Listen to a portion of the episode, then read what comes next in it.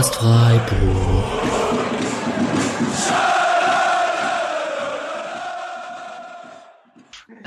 Okay, wollen wir anfangen? Ja. Fang an. Sorry, Alex. Nee, nee, alles gut. Dann, hallo und herzlich willkommen zur 79. beziehungsweise 80. Folge des Podcast Freiburg. Warum das die 79. und die 80. Folge ist, werdet ihr gleich erfahren. Ich begrüße den Patrick hier in der Runde. Hallo. Den Julian. Hi. Und den Mischa. Guten Abend. Und ich glaube, ich spreche uns allen vier aus dem Herzen, um erstmal mit einem großen Dankeschön anzufangen für all diejenigen, die äh, nicht nur teilen, kommentieren und uns unterstützen, sondern uns vor allem auch finanziell unterstützt haben in der letzten Zeit. Wir gehen damit ab und zu etwas offensiver um in der letzten Zeit. Da fasse ich mir in die eigene Nase. Das hat irgendwie Wunder gewirkt und da möchte ich erstmal vielen Dank sagen im Namen von uns allen. Jetzt gehe ich damit immer vorsichtig um, weil ich denke, wenn ich das sage, passiert nichts mehr. Aber nehmt diese Menschen als Beispiel und ähm, herzliches Dankeschön. Ich glaube, die anderen drei stimmen mir da voll und ganz zu jeden Fall. Ja, ja, sehr nett. Und danke, Alex, dass du es uns weiter, äh, teilweise weitergibst. Te teilweise weitergeben. Ja. ja. Ja, alles gut. Aufgeteilt, so. Wollen wir kurz über das neue Logo sprechen? Eigentlich nicht. Wir haben viel vor in der äh, Sommerpause. Ähm, wir sind ein bisschen, also ich war ein bisschen am Redesign und ähm, ich denke, es wird zur neuen Saison auch ein paar Neuerungen geben. Das fängt langsam an. Vielleicht gibt's eine Kicktipp-Runde, vielleicht gibt's eine Communio-Runde. Vielleicht gibt's ein bisschen Merch, ein paar Sticker, die ihr aufs neue Stadion kleben könnt oder so. Mal gucken, das ist alles geplant, aber noch nichts ähm, eins zu eins sicher. Aber ich denke, das geht alles in die richtige Richtung. Und wir haben auch ähm, viele Episoden geplant, davon habt ihr schon oft gehört. Wir werden diese Folge nicht so sehr auf die Frauen eingehen, weil Grüße an Ejüp, ähm, vielleicht auch Tamara, vielleicht auch jemand anderes, äh, wir eine extra Folge zu den Frauen machen wollen. Ähm, es ist eine extra Interview mit Karim GD geplant. Es gibt eine Stadionfolge mit Grüße an Till. Es gibt eine Fanszene-Folge Grüße an Marius. Mal schauen, wie wir mit unseren EM-Spielern umgehen während der Saison. Vielleicht basteln wir das in die Saisonvorschau mit rein. Also Günther, Schalay, Lienhardt sind ja unterwegs. Grifo hat es nicht geschafft. Darüber werden wir bestimmt gleich reden. Und ähm, mal schauen, ob wir auch vielleicht äh, neue Sachen machen, wie zum Beispiel, wenn ein toller Neuzugang kommt, dass wir da ein bisschen ein kleines Porträt zu diesen Spielern machen oder so. Das alles ist in Planung. Wir freuen uns, dass es weitergeht und eben, das wäre alles nicht möglich ohne eure Unterstützung. Und deswegen noch mein herzliches Dankeschön. So, und genug gelabert. Wir wollen ja ein bisschen hier auf diese Folge kommen. Wir werden heute länger über die Saisonanalyse 2020, 2021 der Profimannschaft des SC Freiburg sprechen. Und die zweite Mannschaft werden wir auch besprechen. Gleichzeitig hat gestern, vorgestern, gestern hat ein Interview mit Luca Hermann stattgefunden. Das ging 40 Minuten und wahrscheinlich werden wir eine zweite Folge, also wir werden es aufdröseln zwischen dieser Saisonanalyse und der Folge Interview plus unsere Analyse der zweiten Mannschaft. Deswegen zwei Folgen in einem an diesem Wochenende kurz vor EM-Start. So, und als Einleitung wollte ich mal ganz kurz darauf eingehen. Wir hatten ja unsere Bundesliga-Tipps ähm, abgegeben und ein paar haben wir davon zur Abstimmung rausgegeben auf Twitter und ich wollte mal ein bisschen die Leute ehren hier von uns vier, die Recht behalten haben. Ähm, dass der schönste Spieler Lukas Höhler ist, war klar, dass ich damit gewonnen habe. Das lag auf der Hand. Damit muss ich natürlich jetzt anfangen. Da haben Finn Bartels, Petersen und Florian Müller leider abgekackt. Ähm, Ansonsten hat sich's ein bisschen verteilt. Ihr habt alle erstmal so, jeder hat mal ein paar Punkte abgestaubt. Äh, Überraschungsmannschaft Patrick, wir beide Wolfsburg. Na klar, meine Wölfe. Unsere Wölfe? Ne? So weit würde ich nicht gehen. Äh, Julian hat gewonnen mit dem Trainer der Saison zum Beispiel, mit Bo Svensson und mit dem, mit dem Überraschungsspieler der Saison, äh, Baku und mit dem Rookie der Saison, Silas Waman Gituka darf man jetzt nicht mehr sagen neuerdings. Äh, ein Thema für sich. Das wollen wir jetzt diese, diese Folge wahrscheinlich nicht so sehr beleuchten. Ähm, Verlierer der Saison, Trainer zum Beispiel, habe ich noch gewonnen mit Kofeld. Ähm, Patrick hat gewonnen mit der Enttäuschung der Saison mit Julian Brandt. Und Mischa hat gewonnen mit seinem Lieblingsspieler, mit Andrich von Union Berlin. Das wollte ich würde sagen, gewonnen. Also das ist natürlich keine demokratische Sache. Ich habe entweder recht oder nicht, aber das überlasse ich nicht. veröffentlicht. Nicht der abstimmt. Nicht der SC-Bubble, die da abstimmt. Also wirklich, Finn Bartels, da war ich schon etwas enttäuscht. Ich habe auch für Finn Bartels gestimmt übrigens. Ich habe nicht mal für meinen eigenen Pick. Ich habe nee. noch Holstein Kiel markiert. Ich hatte auf einen Retweet gehofft, um dann diese Wahl dann doch etwas zu manipulieren. Unsportlich. Aber Kiel hat nicht mitgespielt. Wie gegen Köln. Uh. uh. Aha. Sehr gut. Guter, guter Übergang. Aber ganz ehrlich, Finn Bartels und Lukas Höhler, naja, ich höre auf. Gut, das nur als kleine Einleitung, um nochmal auf unsere letzte Folge hinzuweisen, wo wir ein bisschen auch die, die Bundesliga-Saison generell analysiert haben und ähm, den SC außen vor gelassen haben, weil das wollen wir in dieser Folge tun. So, und was machen wir denn mit dieser Saison? Das ist, glaube ich, die große Frage. Ich habe das, ich habe mir den Spielplan angeschaut vor der vor der Folge und dachte so, wie wie teilt man das am klügsten ein? Man kann kurz die reinen Fakten runterzählen. Der SC Freiburg ist Zehnter geworden, zwölf Siege, neun Unentschieden, 13 Niederlagen, komplett ausgeglichene Tordifferenz mit 52 zu 52 und 45 Punkten. Nach Union Berlin waren es fünf Punkte, nach zum ersten FC Köln auf dem Abstiegsplatz, muss ich kurz rechnen, zwölf Punkte. Ähm, so richtig am Ende ist, wer möchte denn darauf antworten, ob man jetzt eine graue Maus ist oder nicht? Keiner. Ich habe zu viel geredet. Ich würde sagen, am Ende, also gerade so bei der Rückrunde würde ich sagen, schon. Bei der Hinrunde gab es ja dann zwei sehr unterschiedliche ähm, Hälften der Hinrunde. Ähm, da war das Ganze etwas spannender, würde ich sagen. Insgesamt hat sich das aber, ich weiß nicht, ob ich da, ob ich das mal kurz noch einwerfen könnte. Diese Corona-Saison war insgesamt schon recht unemotional, glaube ich, oder? Also wenn es da nichts gab, was einen mitgenommen hat aufgrund der Platzierung oder dass irgendwie was ganz Besonderes passiert ist, habe ich das deutlich mehr als sonst einfach so mitgenommen, hingenommen, diese Spiele. Also, das heißt jetzt auch nicht, dass mich alles komplett kalt gelassen hat. Ich hatte da schon noch Spaß, aber ich habe auch das Gefühl, diese Saison ist mir jetzt schon nicht mehr so gut in Erinnerung wie manche andere und wird das etwas darauf hinschieben. Ja. Geht mir sehr ähnlich. Ja. Ich glaube auch, tatsächlich liegt es dann auch daran, dass man so nach der großen Siegesserie und äh, als es danach nicht so ganz gehalten wurde, war relativ schnell klar für den SC, dass es jetzt, also es gab immer noch mal die Chance nach oben zu klettern oder so, aber man war halt relativ entspannt. Das kommt natürlich auch dazu. Ich glaube, Leute, die jetzt irgendwie lange im Abstiegskampf mitgefiebert haben oder jetzt weiß nicht, wie Eintracht-Fans lange auf der Wolke 7 waren oder so, geht es vielleicht noch ein bisschen anders. Beim SC war es ja dann doch eben oft so der, der Rang zwischen äh, 8 und 10 oder so, was jetzt auch nicht die, nicht, nicht die purste, äh, purste Freude oder purste Angst ist oder so. Ähm, gleichzeitig, glaube ich, so das so in der Siegesphase, das hat schon sehr viel Spaß gemacht, zum Beispiel. Ähm, und ja, aber graue Maus ist ja dann, ist ja meistens mehr, wie ich andere Vereine irgendwie wahrnehme oder so, weil man selbst sieht ja dann immer so, nein, das ist gar nicht so bla bla bla langweilig oder so, dieses Spiel mit fünf Torschüssen oder so war taktisch sehr interessant. Das sage ich ja dann auch nicht, wenn ich Augsburg oder so gucke, sondern dann finde ich es tatsächlich langweilig. Und dementsprechend beim SC ging es mir dann nicht so, aber äh, ich würde sagen, als Außenseiterblick ist das sicherlich nicht falsch.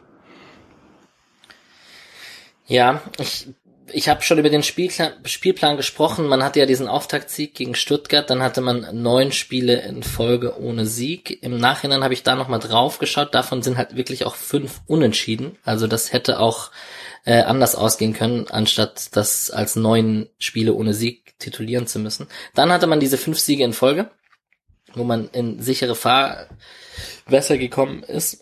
Und ähm, ab dann ist es so eine Phase, auch die ganze Rückrunde, da hat man kaum zwei gleiche Ergebnisse, also Sieg, Unentschieden, Niederlage hintereinander.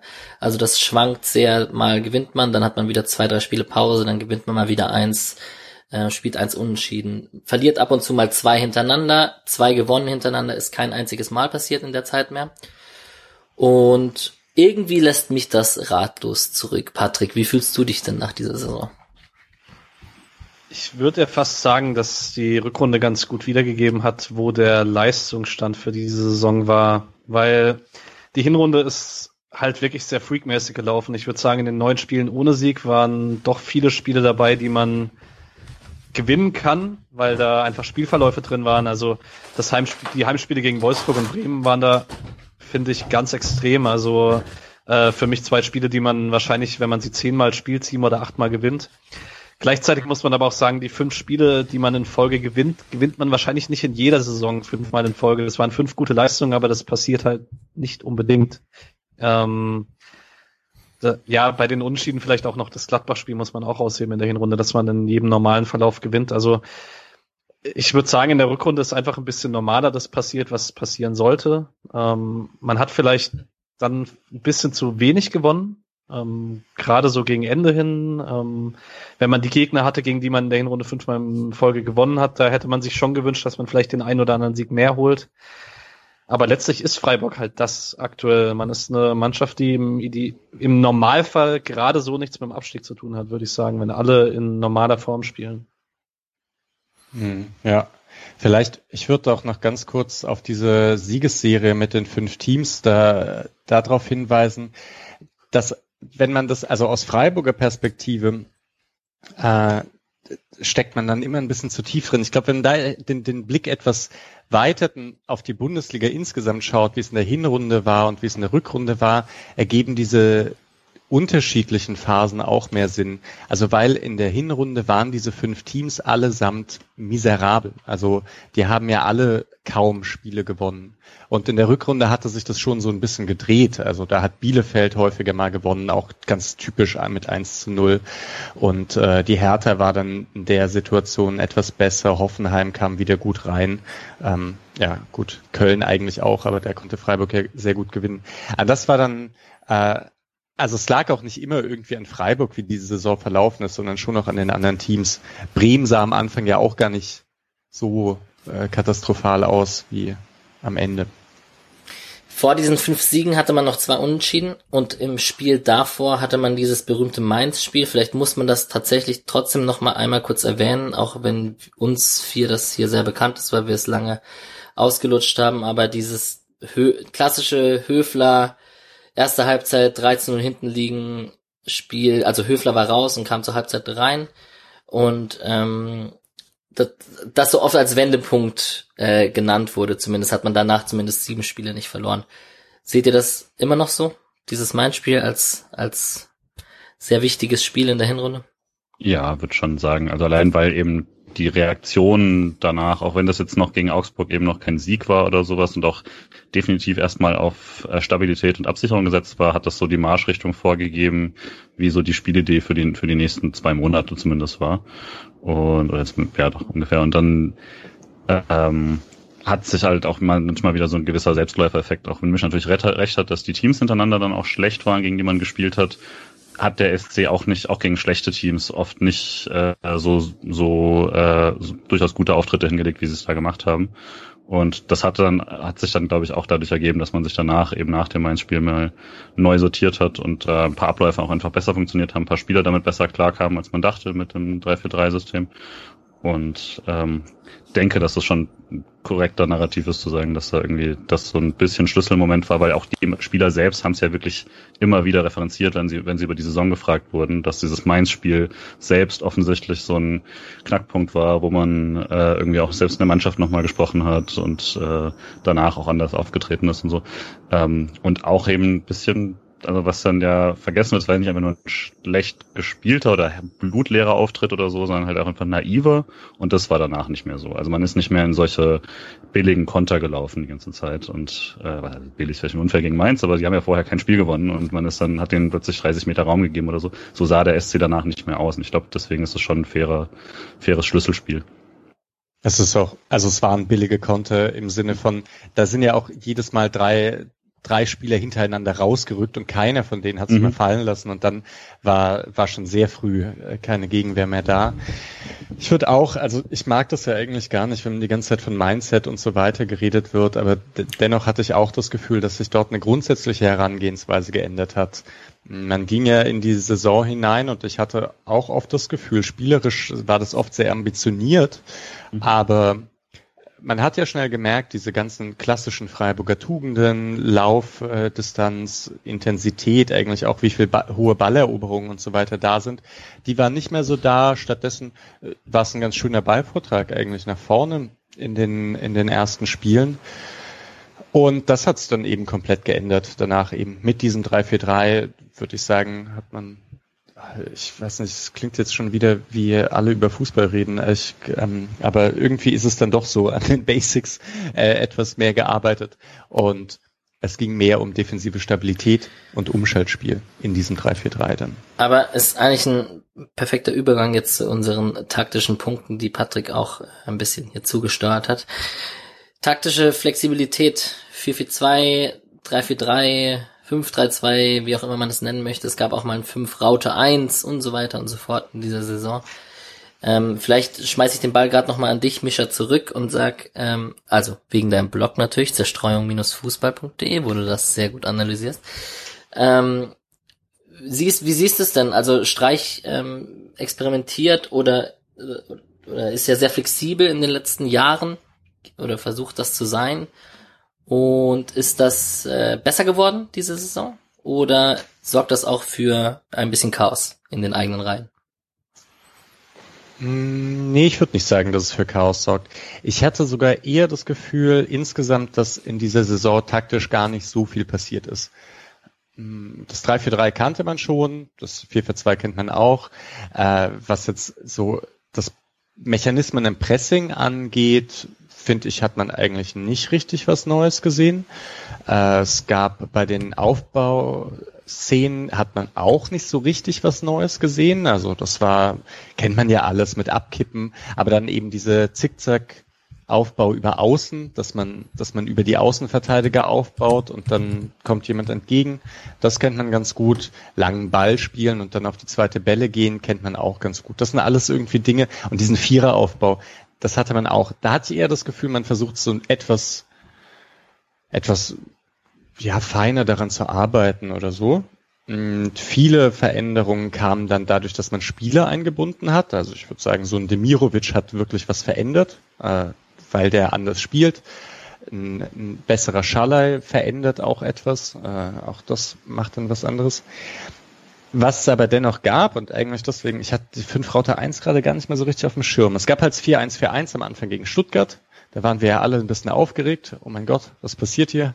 Kommt das häufiger? Äh, und dann haben wir auch, glaube ich, zehn Spieltage immer gesagt, na vielleicht packt er ja nochmal das 4-1-4-1 aus und mussten dann irgendwann sehen, nee, das passiert nicht mehr. Ähm, dann gab es aber eben 5 Router 1 tatsächlich. Aber war, sorry, dass ich unterbreche, glaubst du, dass er dann damit dann doch nicht zufrieden war, trotz des 3 zu 2 Sieges. Also irgendwie, es hätte ja auch anders ausgehen können, sind wir mal ehrlich. Ja, gute Frage. Ich weiß auch nicht genau, warum er es nie mehr gemacht hat. Hm, wahrscheinlich fehlt das dann doch an defensiver Stabilität und das war am Anfang halt echt ein Problem. Also muss ja vielleicht nochmal sagen, der Kochabgang der hat Freiburg insgesamt, würde ich sagen, schon sehr wehgetan. Egal, wo er gespielt hat, hat Koch halt eine gewisse, ja, also gewisse Grundstabilität dem Sportclub verliehen. Und das war ja die Suche am Anfang äh, genau danach. Also mal nicht mindestens ein Tor zu kassieren, sondern eher mal null und dann am besten, wenn es eins gibt, halt nur ein Gegentor und nicht drei. Also, ja.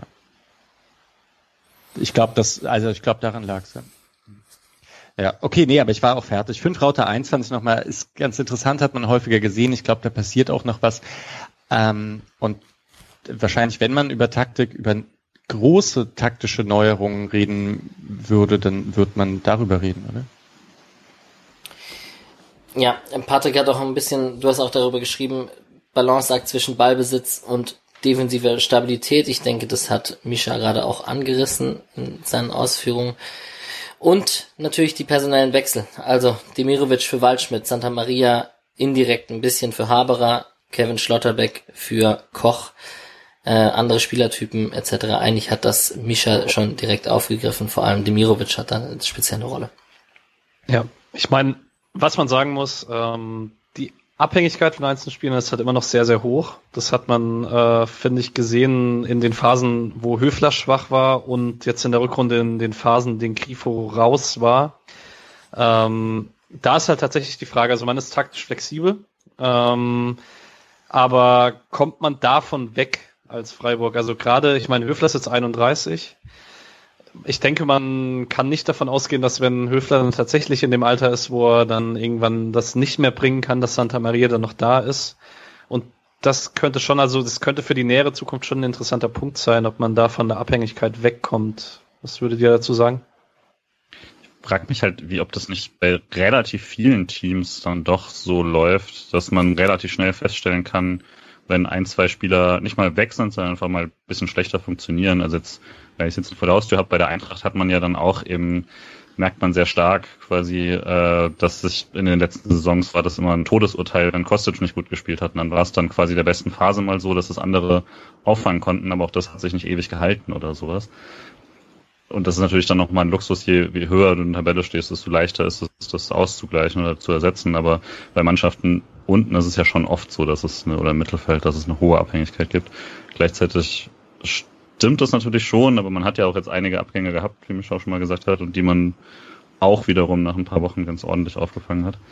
Mm, bei Grifo ist es halt, glaube ich, am, bei Grifo Günther hat man, glaube ich, am stärksten gemerkt, dass wenn das funktioniert und der Gegner das nicht abschaltet, dann ist das äh, eine extrem starke Waffe und wenn das überhaupt nicht funktioniert, dann fehlt dem SC enorm was. Ähm, gleichzeitig ist es halt auch so, weil es so eine Stärke ist, eine überall so eine Stärke, die eine Mannschaft wie der SC eigentlich so gar nicht haben sollte, in Anführungszeichen, ähm, dass ich gar nicht genau weiß, ob, ob, das, ob das nicht ein Luxusproblem schon fast ist. Ja, bei Günter Grifo, da würde ich voll mitgehen. Ich finde, das Interessantere ist echt Höfler auch wenn der irgendwann weggeht, weil der schon eine sehr stark Konstante ist, auch diese klassisches, man merkt es gar nicht so sehr, was er spielt, aber ich habe ein bisschen Statistiken äh, gekramt und das fällt dann doch auf, dass Höfler bei den Interceptions irgendwie auf Platz eins ist, bei Kopfballduellen sogar auf Platz drei und bei den äh, Fouls ist er auf Platz eins. Der ganzen Liga. Der, echt der ganzen Liga sogar? Ah ja, krass. Ah. Ähm, also man merkt doch, dass er eine sehr eigentlich eine sehr dominante Rolle statistisch hat, halt nicht im Spiel. Und das ist jetzt halt wirklich über Jahre hinweg. Ich bin auch gespannt, was passiert, wenn Höfle, ja, also irgendwann zu alt wird. Und das wird ja in zwei, drei Jahren wahrscheinlich passieren. Ja, wie gesagt, ich, ich sorry, ich habe das schon mal von mir aus gedacht, dass ich glaube, der macht das noch länger als gedacht. Und ich man kann diese Rolle auch noch länger als gedacht ausfüllen. Ich glaube, gefühlt kann der da auch sein Spiel auch noch mit 35 auf dieser Position spielen, auf einem Niveau, was dem SC ab und zu immer noch gut tun könnte. Kommt drauf an, wie der SC sich entwickelt, kommt drauf an, wie die Jungen neben Santa Maria und so weiter und so fort, das ist klar. Aber gefühlt glaube ich, dass es noch ein paar Jahre geht. Und jetzt Gut, das, ist der, dass das der Chico der äh, Berliner Kreisliga sagt, ist ja klar. Das an deiner Stelle würde ich das in einem äl äl älter werdenden Spiel machen. Ja, genau. Das tut gut. Ich hätte jetzt eher gesagt, dass das vielleicht äh, Andrea Pirlo so. Ja. Uh, ja. Für mich der Vergleich. Na, äh, ich würde einen Ball noch mal kurz an Misha spielen, weil das ist ja so ein bisschen sein Teil. Äh, was ist der nächste Schritt? Ach so, du meinst taktisch jetzt? Ja. Also, wo muss es hingehen nächste Saison? Ja, das ist, das ist wirklich eine, eine ganz gute Frage, finde ich. Äh, ich weiß gar nicht, ob es jetzt einen klaren nächsten Schritt gibt. Äh, es gibt so ein paar Problemchen, die man hat, aber die waren auch unterschiedlich. Oh, also vielleicht gehe ich wirklich nochmal davon aus. Habt ihr 34. Schlusskonferenz vom Rasenfunk habt ihr auch gehört, oder? Mit Martin Raffelt und Tobias Esche. Martin Raffelt hat dann nochmal gesagt, das Freiburg ist für ihn so der neue Durchschnitt, der Durchschnitt der modernen Bundesliga. Da kann man alles so ein bisschen äh, oder alles ganz gut. Und es gibt nichts, wo man so richtig abfällt. Und dem würde ich zustimmen. Also zwar hat Tobias Escher dann auch richtigerweise eingewendet, dass Intensität und gute Pressingpläne immer noch das Steckenpferd von Freiburg sind. Und auch da würde ich ihm recht geben. Aber dennoch stimmt es eben, dass man im Aufbau okay aussieht, dass man äh, im letzten Drittel okay aussieht. Letzte Saison war es noch viel besser in der tiefen Verteidigung. Diese Saison ist man da wieder etwas höher rangegangen, aber es gibt jetzt überhaupt nicht so diese dieses ganz klare, diese ganz klare Schwäche bei Freiburg, die man ausmerzen müsste, weder, äh, also eben, es gibt da keine Leerstelle. Und ich glaube nicht mehr, dass man in Freiburg sehen wird, äh, ein, ein Freiburg sehen wird, das so eine Spezialität hat. Also, ja. Deswegen würde ich sagen, ich rechne damit, dass nächste Saison weiter an Details gearbeitet wird. Siehst du das, äh, Patrick, weil du jetzt gerade die ganze Zeit fragst ja. und so, aber da will ich mal einen Ball zurückspielen, dass du auch zu Wort kommst. Wie siehst du es denn? Ja, ich meine, was man ja so klassisch seit Jahren sagt, ist, dass irgendwie der Schritt kommen sollte, dass man gegen kleine Teams das Spiel besser macht. Ähm, das da würde ich auch sagen, das hat in der Hinrunde auch nicht unbedingt besser funktioniert bei den fünf Spielen. Man hat gegen die kleinen Teams auch selber probiert, so ein bisschen zu spielen wie ein kleines Team. Man hat da immer noch auf das Mein-Spiel reagiert, viel mit eigener Stabilität gemacht, mit Umschaltbewegungen gearbeitet, aber so die Spiele, wo man wirklich gesagt hat, okay, man probiert jetzt was anderes und äh, rechnet damit, dass man viel höheren Ballbesitz hat, wie in Bremen oder in Bielefeld, das ist ziemlich schief gegangen. Ähm, und das Spiel gegen Schalke in der Rückrunde würde ich aus der Konfer äh, Konkurrenz nehmen, weil Schalke halt einfach so schlecht war. Ähm ich, mir fehlt aber auch ein bisschen die Fantasie, wo das herkommen könnte. Ähm, für mich wäre da eine Möglichkeit, einen Santa Maria, der den nächsten Schritt macht über den Sommer und dann halt vielleicht wieder jemand, der ein bisschen dominanter ist in den Halbräumen im möglichen 4-4-2, wenn ein Jeong den nächsten Schritt macht oder ähm, ich weiß nicht, Vielleicht kommt ja auch noch jemand für den Offensivbereich, das würde ich nicht komplett ausschließen, hat äh, Hartenbach ja auch nicht komplett ausgeschlossen. Das wäre für mich so ein, da, wo der nächste Schritt möglich wäre, weil dann könnte man sich halt wirklich relativ deutlich absetzen von unten. Ja, das ist dann, also da würde ich auch sagen, dass man auf Spielerseite und wie man dann einzelne Spieler irgendwie integriert, da ist, glaube ich, sehr viel möglich. Äh, ich, ich weiß nicht, ob man also dieser taktische Bereich ist ja auch manchmal irgendwie etwas abstrakt, wenn man das nicht mit den Spielern vergleicht. Andererseits gab es irgendwie in den letzten Jahren dann doch ein paar taktische Neuerungen, wie die Dreierkette, wie das, 3, das offensivere 3-4-3 und so.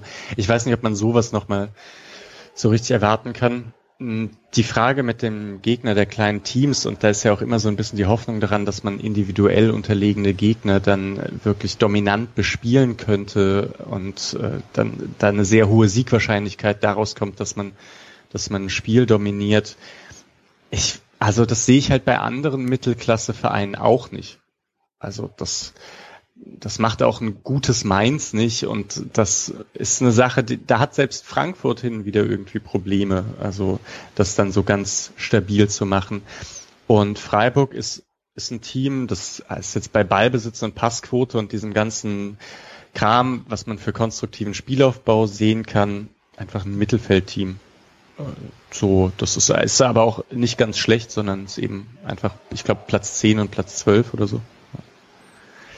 Deswegen, da würde ich auch noch gar keine Riesenschwachstelle sehen, sondern äh, ja. Was der SC in der nächsten Saison machen kann, positionell und vielleicht über Neuverpflichtungen, dazu werden wir auch kommen. Wir werden auch am Ende dieser Folge oder gegen Ende dieser Folge auch über die ausgeliehenen Spieler nochmal sprechen, ob vielleicht da der ein oder andere nach seiner Saison sich nochmal beworben hat für eine Rückkunft zum SC. Und in diesem Sinne übergebe ich jetzt, glaube ich, einfach an den Patrick, der ganz ausführlich hier jede einzelne Position unseres Kaders äh, aufgeschrieben und aufgelistet hat. Und dann können wir doch einmal schauen, auf welchen Positionen wir sehr gute und sehr schlechte Leistungen gesehen haben. So viel schlechte haben wir, glaube ich, nicht gesehen. Und ich öffne mir ein Bierchen in der Zwischenzeit.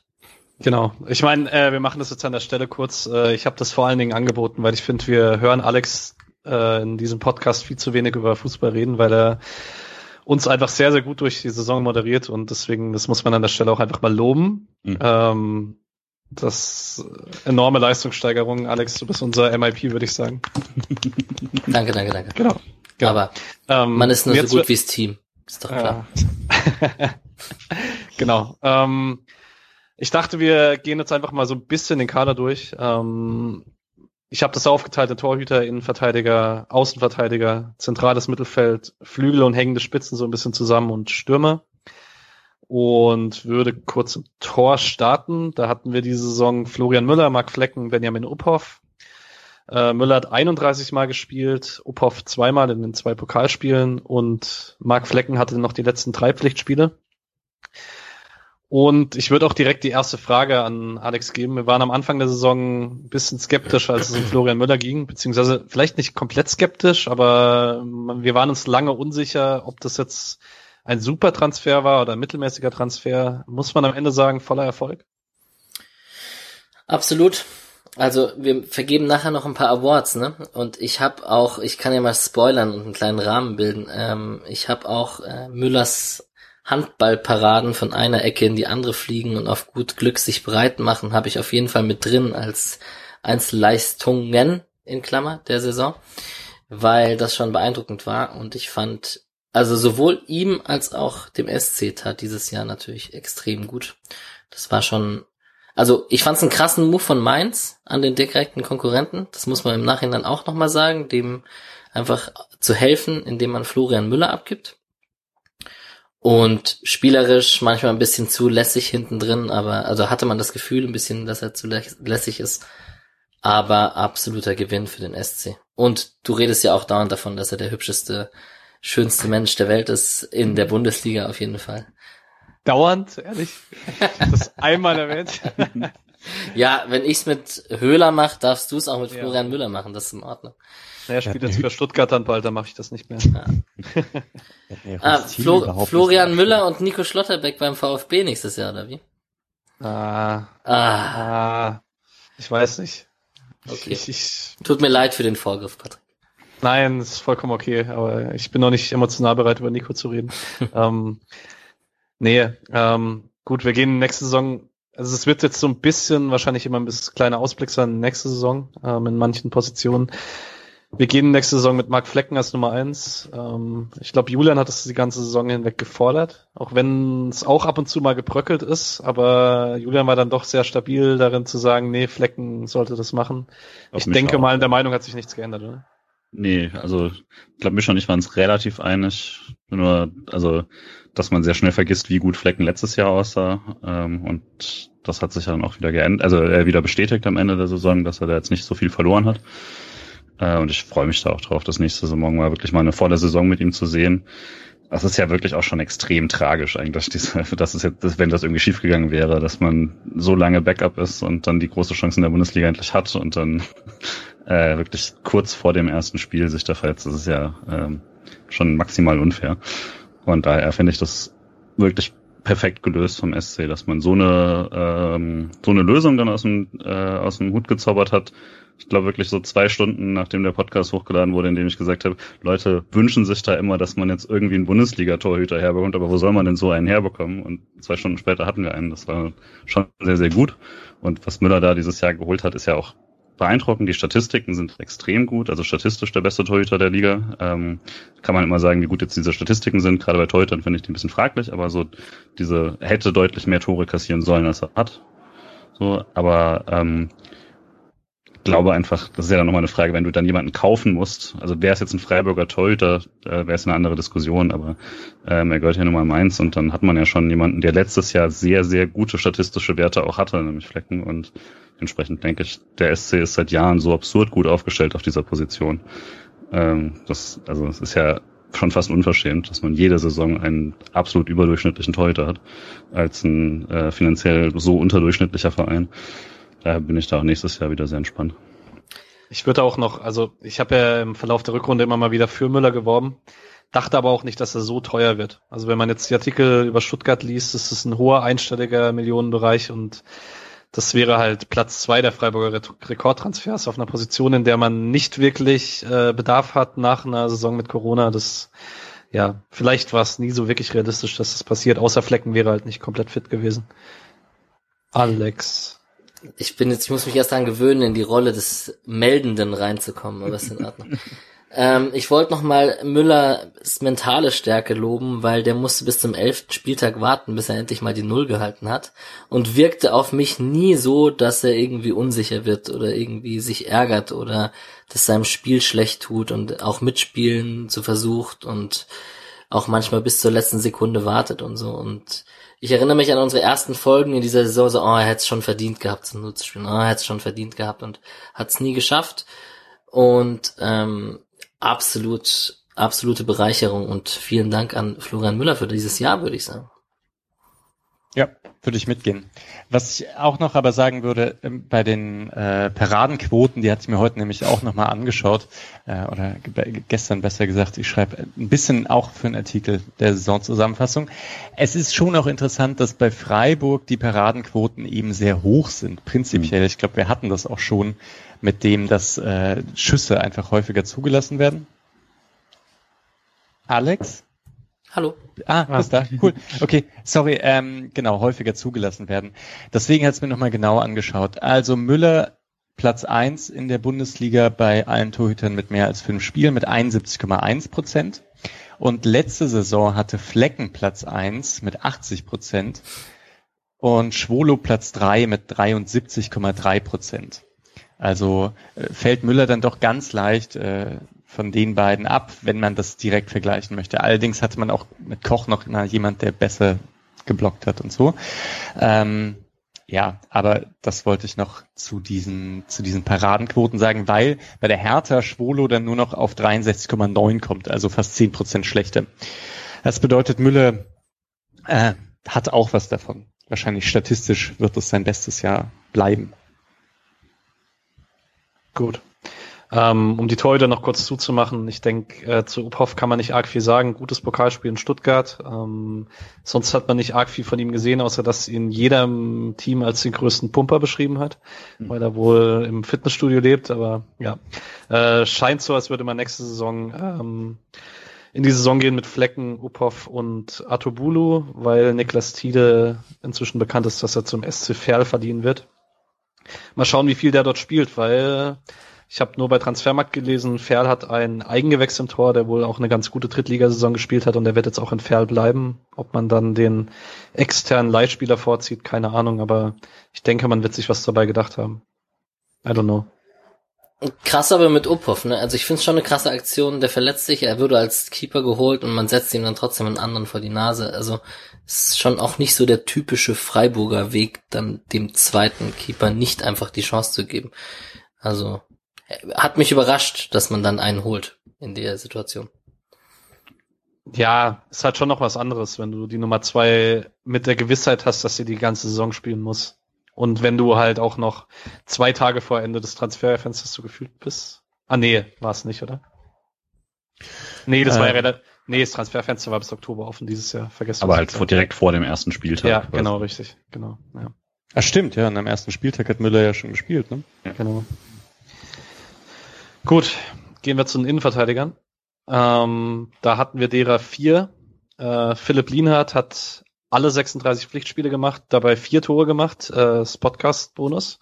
Ähm, hat nur 67 Minuten auch verpasst diese Saison. Ähm, also wenn Lienhardt fit war, hat Lienhardt gespielt.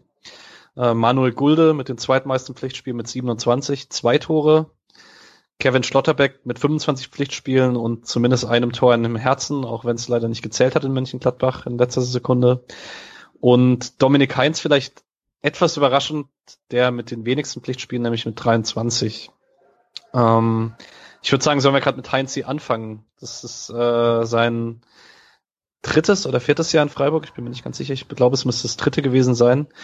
Und das ist das erste Jahr, in dem er nicht als klarer Stammspieler gesetzt war. Also am Anfang der Saison muss man sagen, in der Viererkette hatten Lienhardt und er Probleme, aber er war dann doch relativ klar derjenige, der rausrotiert. Ähm, Julian, wie erklärbar?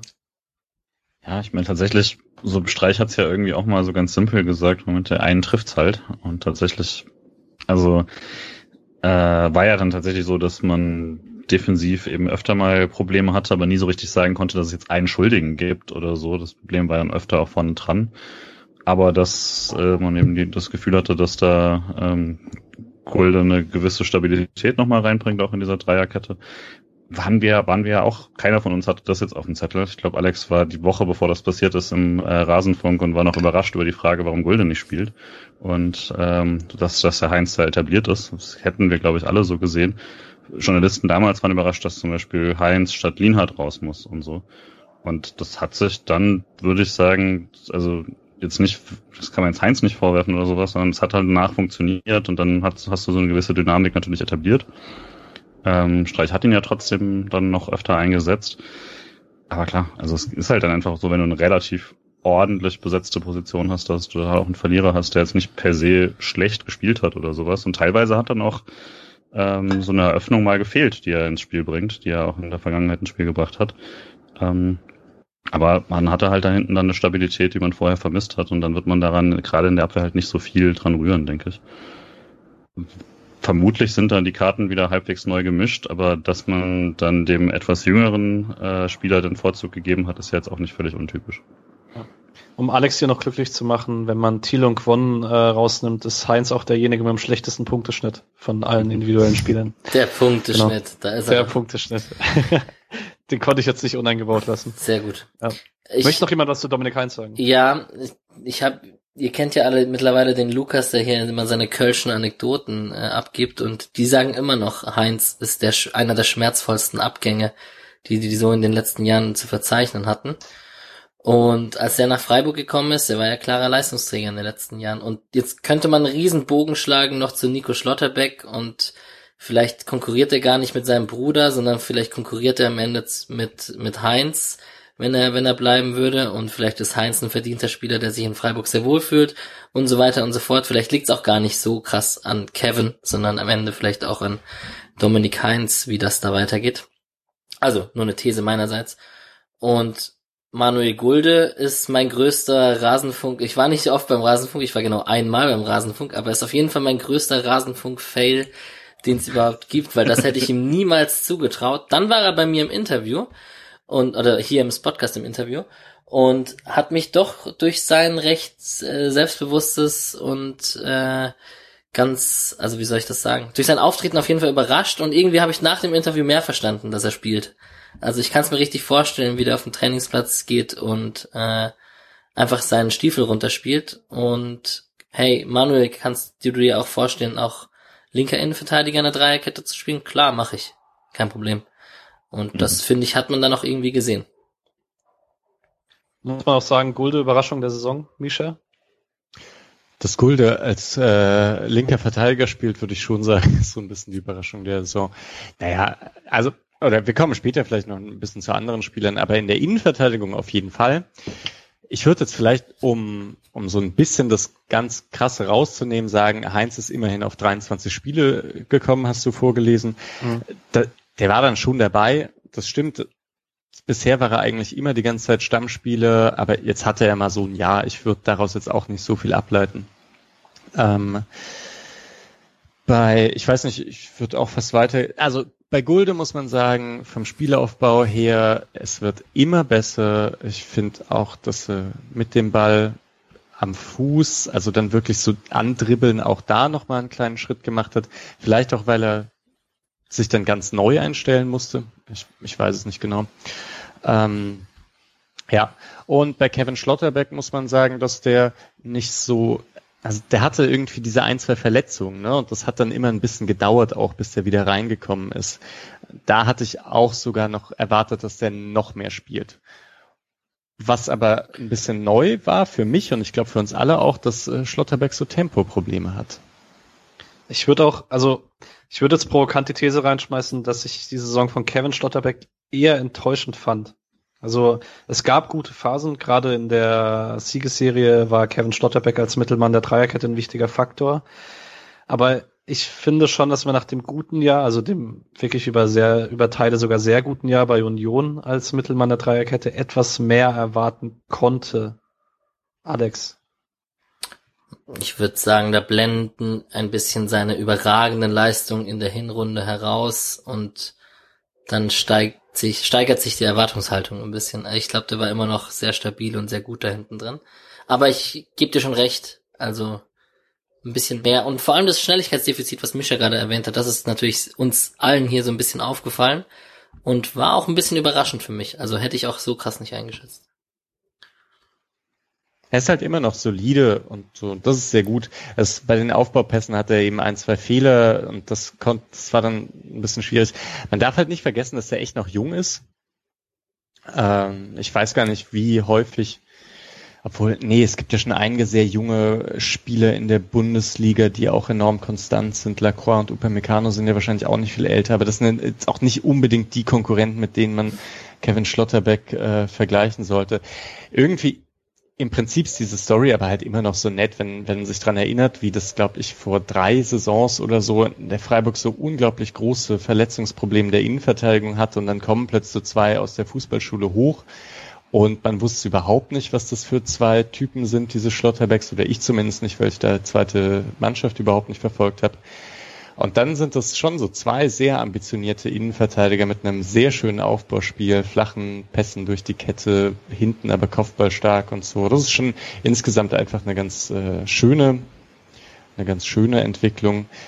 Was bei beiden aber, wenn man das, wenn man die Saisons bei Union und Freiburg jetzt aber auch sieht, hoffen muss, ist, dass sie ihre Verletzungen in den Griff bekommen. Es ist dann doch in jeder Saison irgendwie Ausfälle gewesen, nach denen sie sich dann wieder äh, ja, etwas reinkämpfen mussten und es dann ein bisschen gedauert hat. Okay. Ich muss kurz den, ganz kurz bevor du weiter, ich muss kurz den Boulevard Alex raushauen. Hat Heinz nicht dieses Jahr in dieser Saison irgendwann ein Kind bekommen? und Griefort auch diese Saison in irgendeiner Phase ein Kind bekommen?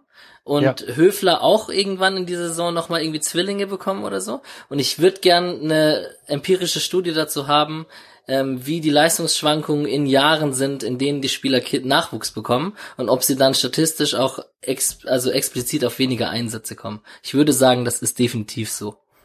Also Nadja Eckerle hat das ja auch angesprochen im Rasenfunk. Also die Leistungsstelle von Höfler kam zwar vor dem jetzt neuesten Kind, aber davor waren es ja auch schon vier Kinder zu Hause und das äh, Homeschooling und Corona und so auch an einem jungen Vater nicht vorbeigehen. Ist sicherlich so, ja, aber kann ich nicht beurteilen. Ähm, Wir alle nicht, glaube ich. Nee, damit ist aber schon mal ein Riesenfass aufgemacht auch, ne? Also wie sich Corona auf einzelne Spieler ausgewirkt hat, ist so eine richtige Blackbox. Ich glaube, da kann man einfach nichts sagen, aber vielleicht sollte man es nicht vergessen, dass es halt für alle eine Sondersituation war. Äh, aber ja, wie gesagt, keine Ahnung, wie wer damit umgegangen ist, dass er nicht so oft raus konnte. Top. Ähm, bevor wir noch über Nico Schlotterbeck reden, weil das müssen wir fast machen, nach den Meldungen der letzten Wochen, ähm, muss man eigentlich, also wir müssten auf dieser Position über Philipp Lienert sprechen, der, wie gesagt, nur 67 Minuten verpasst hat und jetzt tatsächlich so einer von dreien ist, wenn man Günther so in Anführungszeichen dazu nimmt, aber auch Schaller dazu nimmt, zu dem wir nachher noch kommen werden, ähm, von Spielern, die eigentlich den nächsten Entwicklungsschritt gemacht haben, zumindest für äh, Freiburger Verhältnisse und bei dem man in der Vergangenheit gesagt hat, okay, es ist jetzt automatisch, er geht. Stattdessen verlängert er den Vertrag. Ist es ein Zeichen für die Zukunft oder ist es Corona geschuldet? Julian. Also, das letzte Punkt ist auf jeden Fall wichtig. Ähm, glaube schon, dass das auch von Leuten wie uns dann gerne vergessen wird, wie viel Relevanz sowas hat, dass ein Berater sagt, nein, schau mal, nächstes Jahr kriegst du deutlich mehr, mit dem Hintergedanken, dass auch er dann deutlich mehr bekommt und so. Äh, gleichzeitig würde ich schon sagen, die Menge an Vertragsverlängerungen, die der SC dort bekommen hat jetzt oder auch ähm, eben die Qualität von Spielern wie Schalay und eben Lienhardt, das ist durchaus neu. Also dass, dass man dieses extra Jahr, diese extra zwei Jahre potenziell äh, von solchen Spielern bekommt und dass es offensichtlich als ganz gut gilt, nochmal diesen, diesen Schritt beim SC mitzugehen. Auch vielleicht eben, weil es nicht heißt, dass es irgendwie automatisch so eine Abstiegskampfsaison ist oder sowas, sondern eben ähm, man sich schon in den letzten Jahren dann etwas weiter oben etabliert hat. Das ist, glaube ich, die eine Sache. Die andere Sache ist, dass der SC offensichtlich mittlerweile auch durchaus kompetitive Gehälter zahlt, ähm, was wo, was auch mit der Ligastruktur zu tun hat, in der äh, viele Vereine, die deutlich über dem SC standen, finanziell äh, abgestiegen sind und halt einige Vereine hochgekommen sind, die drunter stehen. Ähm, aber auch generell der SC sich da einfach ein bisschen weiter nach oben etabliert hat, sowohl durch TV-Gelder als auch die allgemeine eben Entwicklung dieser, dieser anderen Vereine. Und ich glaube, das ist so der Aspekt, der haben wir ja alle keinen Einblick in die Zahlen. Ne? Das ist ja beim SC berühmt, aber das scheint offensichtlich so zu sein, dass man äh, sowohl bei Neuverpflichtungen als auch bei Vertragsverlängerungen ähm, nicht mehr auf guten Willen oder so setzen muss, sondern dass man da eben durchaus im Bundesliga-Schnitt halbwegs mithalten kann. Ja, ja, nach Hannover, Köln, Bremen und ja. so weiter gibt man einen Lienhardt jetzt nicht mehr ab. Ja, würde ich auch sagen. Grüße an Alex Sorg. Kannst du ruhig lauter sagen, worden, oder? Sonst muss ich das, das hochpegeln nachher. Ich war, war Olli Sorg. Also ähm, man kann ja noch dazu sagen, die DFL veröffentlicht ja immer so ein paar Bilanzstich-Kennzahlen äh, von den Teams. Ähm, das erwähnt Max Jakob Ost oft sehr, sehr gerne. Und da ist man als Freiburg mit ähm, Personalaufwand von 49 Millionen Euro zwar immer noch nur Mittelfeld der Liga, aber man steht inzwischen über Augsburg, man steht ziemlich deutlich über Union, natürlich deutlich über Bielefeld, Bochum und Fürth. Ähm, unter Hoffenheim sehr deutlich unter Köln, ähm, ziemlich auf einer Stufe mit Mainz und so weiter. Ähm, ja, also man ist jetzt so halt in gewissen Gefilden angekommen, muss man ehrlich sagen. Man ist halt so ein bisschen zu einer Mittelfeldmannschaft geworden, auch wie Julian gesagt hat, durch die Absteiger, weil wahrscheinlich dürften Hamburg, Schalke, Bremen, die dürften alle noch drüber liegen über dem SC im Personalaufwand, aber die sind jetzt halt nicht mehr da. Vielleicht noch ganz kurz zu Lienhardt. Ich hatte vorletzte, äh, nee, letzte Saison darüber gesprochen, dass er manchmal ein bisschen langsam aussieht und, aber vielleicht lag das auch nur am Vergleich mit Robin Koch, der auch einfach verdammt schnell ist. Äh, so, ich fand Lienhardt jetzt da im Prinzip in den 1 gegen 1 Duellen ganz gut und man sieht eben, wie wichtig das ist, wenn ein Spieler verletzungsfrei durchkommt. Also, da hat man auch das Gefühl, dass sich die Leute steigern über die Saison. Und das ist in der insgesamt eigentlich eine sehr gute Entwicklung bei Freiburg, was die Verletzungen angeht. Das äh, ja, hat schon ganz guter Punkt. Leistungssteuerung, ja. Fitness, wenig Verletzungen beim SC dieses Jahr oder in den letzten Jahren. Das, da erinnere ich mich an andere Zeiten. Ja, gerade in dieser Saison, ja. Gut, ähm, sprechen wir noch kurz über Nico Schlotterbeck. Ähm, da sind die Meldungen die letzten Tage ähm, haben lange Richtung Stuttgart gedeutet. Freiburg hat wohl kolportiert, dass es 15 Millionen Euro haben möchte, also in Koch- und Waldschmidt-Niveau. Jetzt kam heute die Meldung raus, dass laut Kicker-Informationen Bayer Leverkusen bereit wäre, das Geld zu zahlen, wenn Schlotterbeck bereit wäre, dorthin zu wechseln. Aber sagen wir so, die Fahnen werden immer größer, die darauf hindeuten, dass Nico Schlotterbeck den Verein verlässt und nicht in den Konkurrenzkampf mit seinem Bruder geht. Starke Julia. Meinung dazu? Ja. Alex. Ah, schade. Ich dachte, Julian ist derjenige, der nee, oder nee, es bist du selbst, Patrick, der immer ja. hier die das ein bisschen als äh, wie soll man das jetzt diplomatisch richtig ausdrücken? Kindergarten? Ja, das ist gut. Das das ist schön formuliert. Ähm, nee, ich find's mega schade natürlich. Nico Schlotterbeck ist, glaube ich, eines der größten Innenverteidiger-Talente momentan überhaupt und wer die U21 EM gesehen hat, hat auch gesehen, zu was der imstande ist. Der ist halt ultra schnell auch einfach, was ihn halt ist schon so ein Innenverteidiger USP, unabhängig davon, dass er einen guten Spielaufbau und Linksfuß ist und so. Er ist einfach sehr, sehr, sehr, sehr schnell. Und am Selbstvertrauen mangelt es ihm, glaube ich, auch nicht. Also der spielt schon auch riskant im Spielaufbau und ähm, gönnt sich die, die schweren Pässe auch ins Mittelfeld und so. Aber gut, also diese, diese Kevin Schlotterbeck, Nico Schlotterbeck Debatte, die hatten wir vier schon lange, schon öfter geführt. Ich finde, könnten sie sich schon gönnen in Freiburg. So direkte Konkurrenten sind sie für mich auch nicht, weil Kevin Schlotterbeck will ich eigentlich nur als Innenverteidiger in der Dreierkette sehen, sonst nichts anderes. Es geht mir auch so. Ich will eben Schlotterbeck, Schlotterbeck, Lienhardt wäre eine Dreierkette, die ich so, so gerne gesehen hätte. Äh, vielleicht kommt es ja auch noch dazu, mal sehen. Ich finde es jetzt aber auch krass eigentlich, dass 15 Millionen in Corona-Zeiten für Nico Schlotterbeck gezahlt werden. Es stimmt schon, er ist sicher der talentierteste Innenverteidiger seit Robin Koch äh, vor zwei Jahren. Und dann zu Jünschü, an den er mich auch ein bisschen mehr erinnert durch seine Inkonstanz, weil Nico Schlotterbeck hat echt richtig gute klärende Aktionen auch und richtig schöne Aufbausituationen, aber ja, also der kann sich auch mächtig vergreifen und ich wusste es bei Soyuncu auch nicht, ob sich das legt oder nicht. Es hat sich jetzt ganz offensichtlich gelegt, aber das war, als er äh, Freiburg verlassen hat, auch noch nicht 100% klar, dass sich das so entwickelt. Und das Risiko gibt's bei Nico Schlotterbeck halt auch, dass, dass er diese Souveränität und so weiter einfach nicht nicht bekommen wird, sondern immer so etwas wankelmütig bleibt. Deswegen finde ich es schon auch interessant, dass, dass da jetzt 15 Millionen irgendwie gezahlt werden. Klar, andererseits so viel deutsche Innenverteidiger-Talente gibt es aktuell nicht. Ähm, sieht ja auch, ich mag Robin Koch sehr gerne, aber dass der Nationalmannschaft spielt, ist, finde ich, halt trotzdem zeigt, dass es eine gewisse Leerstelle aktuell gibt. Ähm, deswegen kann ich das Interesse so halb verstehen. Aber jetzt nicht aus Freiburg-Perspektive gesehen, finde ich es schon krass, wenn es 15 Millionen sein sollten. Für den hypothetischen Fall, dass er doch wiederkommt, man hat noch Sildilia und Esequem, die aus, die jetzt sicherlich nach dem Aufstieg der zweiten Mannschaft weniger hochrücken dürften, weil man die in der dritten Liga sehr dringend braucht. Ähm, dennoch ist dann die Frage, ist es ein Kaderplatz zu viel? Muss dann jemand gehen wie Heinz oder Gulde? Oder sagt man, man macht jetzt den, also ich fände schon sehr, sehr krass, wenn man mit den vier Innenverteidigern von dieser Saison plus Nico Schlotterbeck in die Saison geht. Ja, das geht nicht meiner Meinung nach. Also ich fand es zu wenig. Vier, vier Innenverteidiger, wenn man oft mit Dreierkette spielt, da ist schon ein Risiko. Wenn man da Kübler noch ein bisschen als rechten Innenverteidiger sieht und vielleicht ein Chico in Not-Not-Situationen da eins zurückfällt oder so. Also, also meiner Meinung nach wäre Heinz derjenige gewesen, der gehen müsste, wenn Nico Schlotterbeck zurückkommt. Sehe ich auch fast so, ja.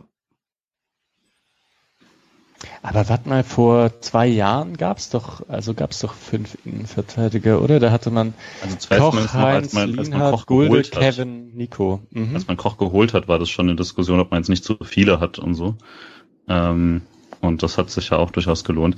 Ich vermute aber auch, dass es jetzt so ein bisschen, äh, das ist jetzt so eine wirklich noch äh, ungelegte Eierdiskussion, weil ich glaube tatsächlich, das löst sich dann äh, in den nächsten Monaten. Also wenn es das Luxusproblem ist, dass der SC am Schluss vielleicht einen zu viel hat, dann äh, wäre das neu für mich und ich bin nicht unzufrieden. Also solange, solange wir nicht leer gekauft werden, bin ich erstmal mal happy. Ich will es aber doch kurz vorlesen. Äh, Saison 17, 18. Soyuncu, Koch, Kempf, Lienhardt, Gulde und äh, Innenverteidigung Nummer 6 Niedermeyer. Ähm, oh aber, Gott. Aber die oh. anderen, die anderen, das ist schon äh, Top-Talent Innenverteidigung bei. Gut, aber wie alt war Lienhardt war da 19 oder so oder gefühlt oder? Ja, aber schon zweifacher Champions League Sieger, oder? ja, als Stammspieler, Camp, ja. Camp kochst du Jünschü. Das ist schon, das ist schon heftig. Gut, bevor wir zu weit in der Vergangenheit schwelgen, äh, gehen wir zu den Außenverteidigern. Da hatten wir auf links ähm, mal wieder einen Christian Günther, der 36 Pflichtspiele gemacht hat, drei Tore, drei Assists und er hat in keinem Pflichtspiel eine Minute verpasst.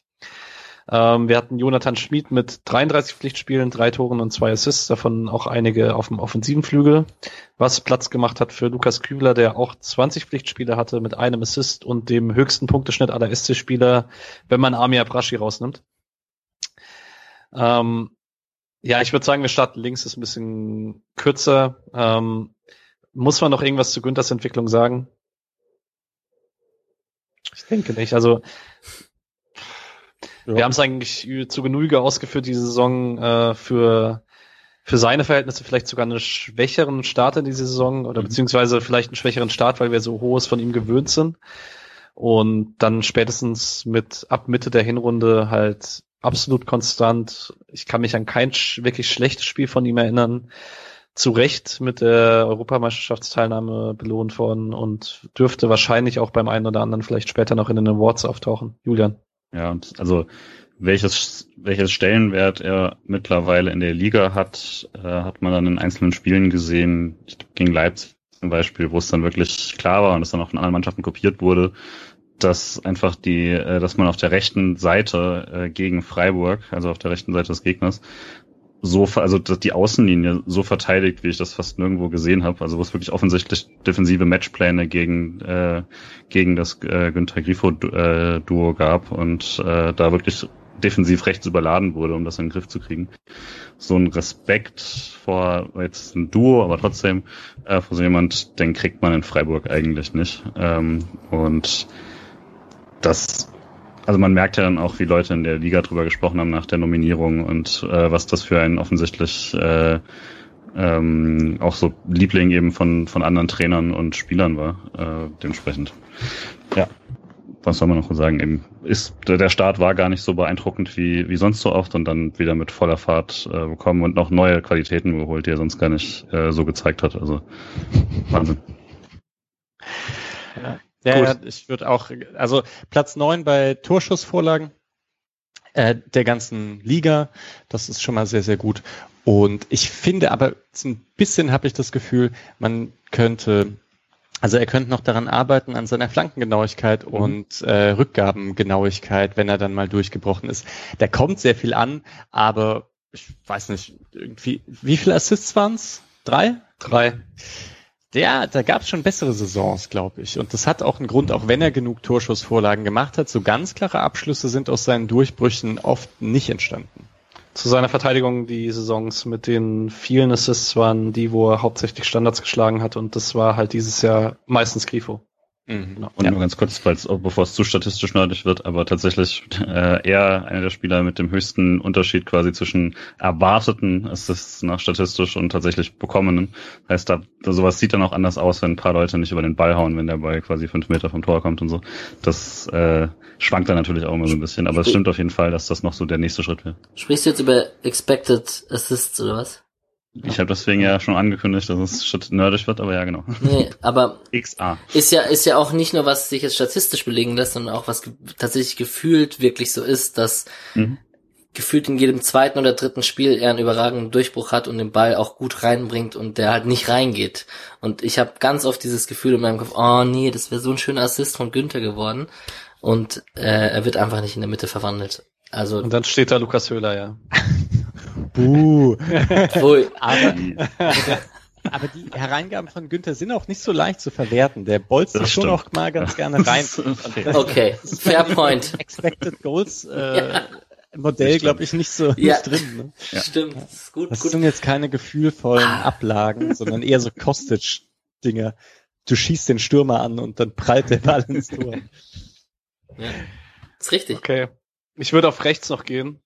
Ja. Ähm, also Kübler scheint eindeutig näher an Schmid dran zu sein. Also wenn beide fit waren, hat häufig Kübler gespielt. Ähm, Schmid ist dann auch häufiger nach vorne gerückt, gerade in der Rückrunde. Ähm, und gerade in der Zeit, als Schaller dann mal ausgefallen war.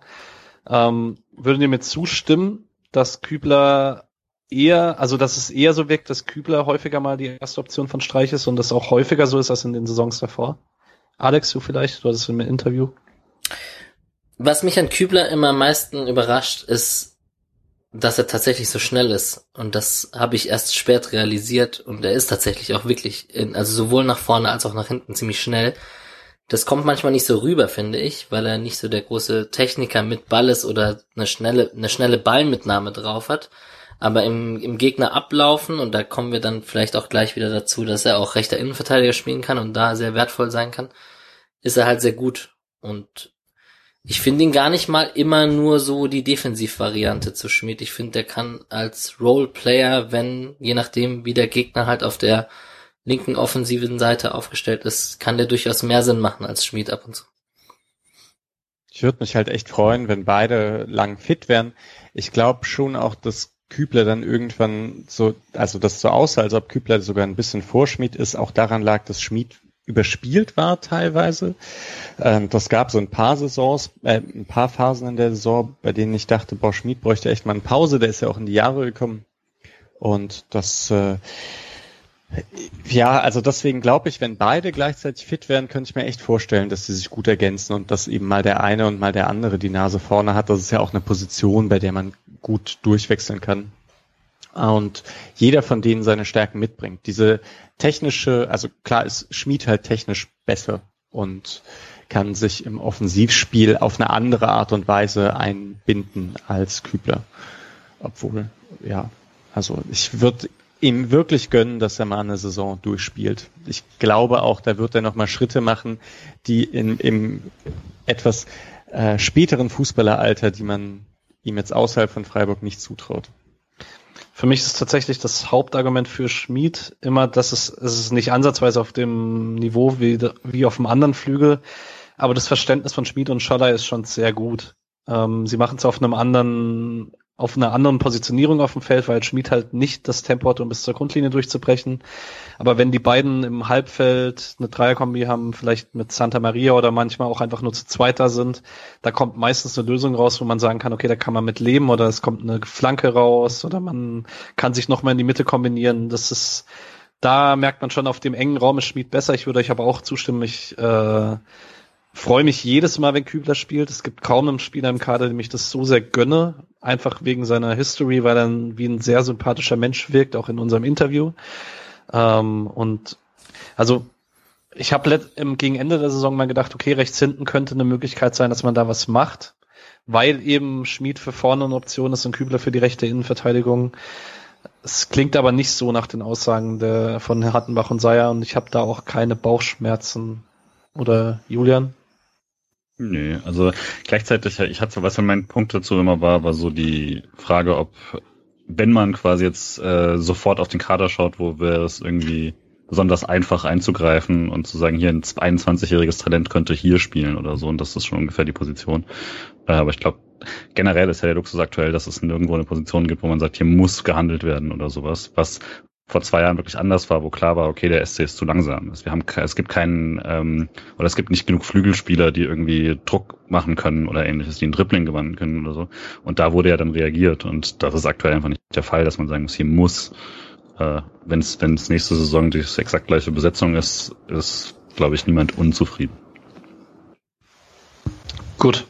Ich würde sagen, Außenverteidiger könnten wir abhaken ähm, und gehen zum zentralen Mittelfeld. Da gehe ich auch kurz die Spieler durch. Nikolas Höfler, wie immer, also Höfler spielt immer, wenn er fit ist und es nicht gegen Mainz geht, nach vielen, okay, ich ich habe das Zitat verkackt. Okay, lassen wir das. ähm, Höfler 33 Pflichtspiele, ein Tor, vier Assists. Ähm, Santa Maria mit 31 Pflichtspielen, einem Tor und zwei Assists.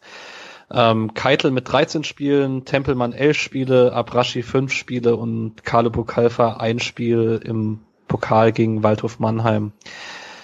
Bevor wir, also wobei, lass uns mit Höfler anfangen, weil da haben wir schon relativ viel drüber gesprochen. Ich habe hier aufgeschrieben, Höfler wie guter Rotwein weil man wirklich irgendwie das Gefühl hat, dass es in den letzten drei Jahren, finde ich, aus, trotz des kleinen Durchhängers in der Hinrunde, habe ich eher das Gefühl, Höfler wird besser darin, wie er das Spiel liest, äh, wie er ein Spiel lenkt, wie er das Tempo steuert, weil man weniger das Gefühl hat, dass er das Tempo verschleppt. Ähm, bin ich da allein in der Ansicht oder Misha, Höfler wird besser oder? Ja, im Gegensatz zu Rotwein mag ich Höfler auch.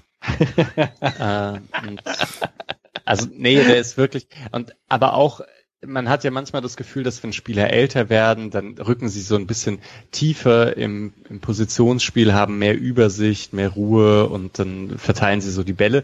Das ist es bei Höfler gar nicht, sondern ich habe das Gefühl, manchmal findet man ihn sogar etwas, äh, etwas häufiger vorne und er ist dann das sind keine echten Dribblings, aber dieses Ball annehmen und einen kurzen bisschen aussteigen lassen, sowas gibt es hin und wieder von Höfler.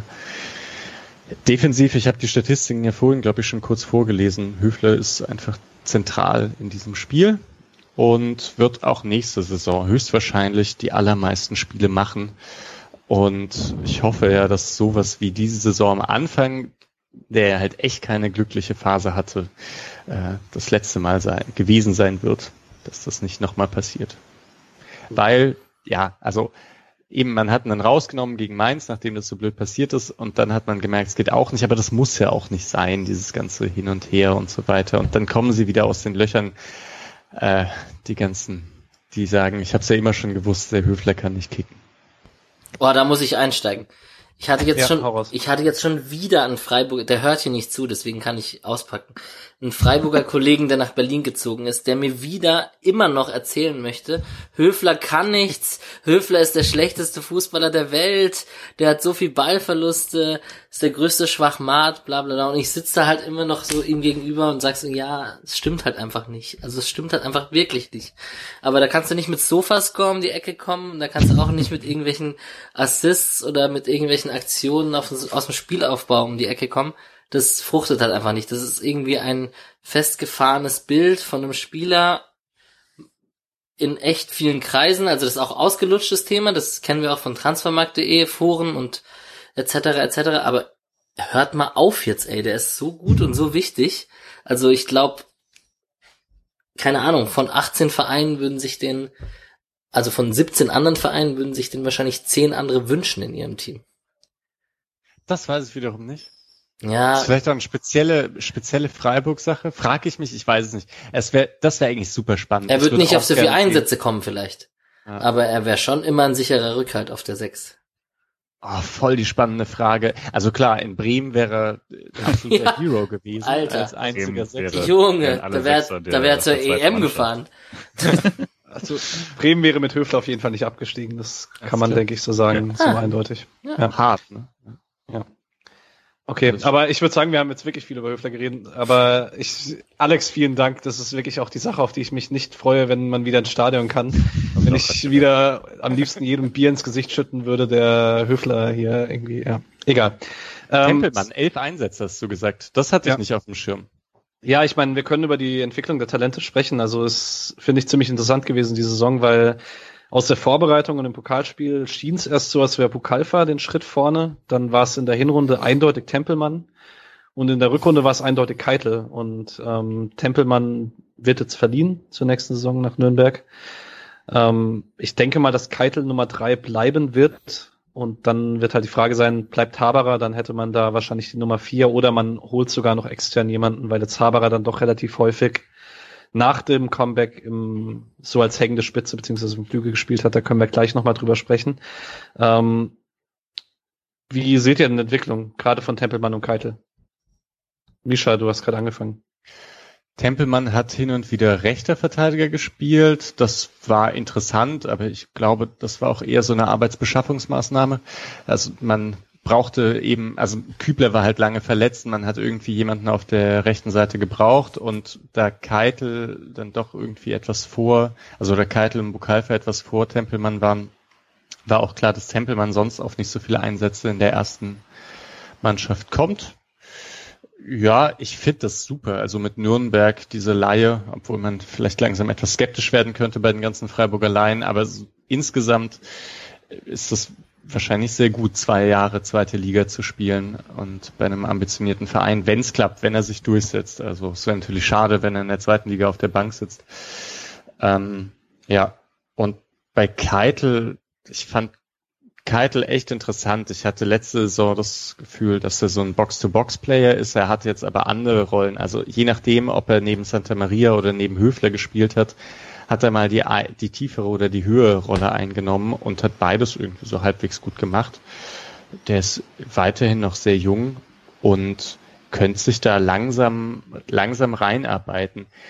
Ist für mich jetzt kein so Riesentalent, dass ich große Sorge habe, dass äh, nächstes Jahr schon irgendwie in der Premier League gehandelt wird. Deswegen, das könnte auch was längerfristiges werden das fände ich gut, wenn der sich auf einem guten Freiburg-Niveau einpendelt und äh, Saison für Saison etwas mehr Sicherheit und etwas mehr Einsätze bekommt. Ja, für ihn muss man vielleicht noch sagen, bitter, dass er eigentlich zu 21 EM nominiert war und dann kurzfristig verletzt raus musste. Ähm, da wurde ja dann Lars Lukas May nominiert, der auch Einsätze hatte während dem Endturnier. Also wäre gar nicht so unwahrscheinlich gewesen, dass wir Keitel auch auf dem Feld gesehen hätten. Aber das hat äh, ist nicht zustande gekommen. Julian frage ich noch zu Santa Maria. Ähm, ist eigentlich untypisch. Wir haben mit äh, Santa Maria für 10 Millionen den Rekordtransfer der Freiburger Geschichte und jetzt sprechen wir auf der Position als letztes über ihn. Spricht das jetzt für ihn oder gegen ihn nach der Saison? So das Gefühl, es spricht dafür, wie viel wir über ihn geredet haben während der Saison. ähm, ja, also ich würde sagen, auf, auf keinen Fall gegen ihn erstmal würde nur sagen, jetzt die letzten, in letzten Wochen der Saison, letzten Monaten war halt lange nicht mehr so auffällig, wie es dann zwischendurch war. Da war es einfach mal gemischt. Da war ein sehr gutes Spiel, ein durchschnittliches, ein unterdurchschnittliches Spiel dabei. Ähm, dass man einen Plug-and-Play-Spieler quasi hat, den man äh, direkt einsetzen kann, der auch eine eigene Qualität hat, ist nicht üblich beim SC, äh, hat aber dieses Jahr gleich mit dann mehreren geklappt, weil es bei Demirovic ja auch so war. Ähm, äh, nicht ganz so schnell natürlich, also dass man beim SC direkt im ersten Spiel rankommt, ist natürlich verrückt, aber äh, würde schon sagen, das hat war instant auf jeden Fall alles gut funktioniert. Gleichzeitig glaube ich schon, dass da nochmal Luft nach oben ist, äh, weil die Anlagen, die er immer wieder zeigt, diese extrem schnelle Auffassungsgabe, das Verlagern des Spiels, die eröffnenden Pässe, die er da spielen kann, ähm, lassen eigentlich noch mehr erwarten, was er noch machen könnte. Hat er auch eine Torgefahr ausgestrahlt und die kam dann einfach nicht mehr ganz so zum Zuge lag dann vielleicht auch ein bisschen daran, dass es eben nicht ganz das Spiel ist, das er gewohnt war und sowas, Bundesliga gewöhnen.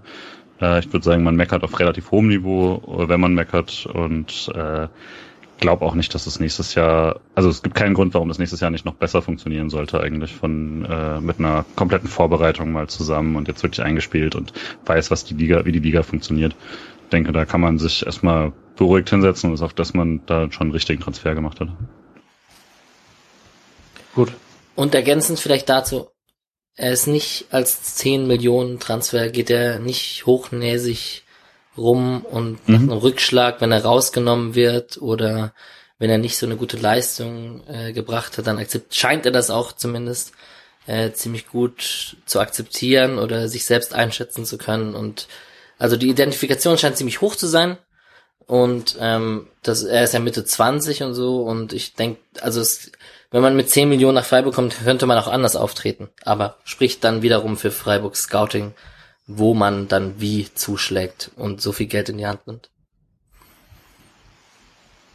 Top. Dann würde ich in die Offensive übergehen. Ähm, ich habe die Flügel und die hängenden Spitzen zusammen gruppiert. Ähm, Vincenzo Grifo mit 33 Pflichtspielen, 9 Toren und 10 Assists, also er hat die, das Double-Double knapp verpasst. Ähm, Roland Schallei mit 29 Pflichtspielen, 8 Toren, 6 Assists. Äh, Wu Yong Yong äh, mit 28 Pflichtspielen, 4 Toren.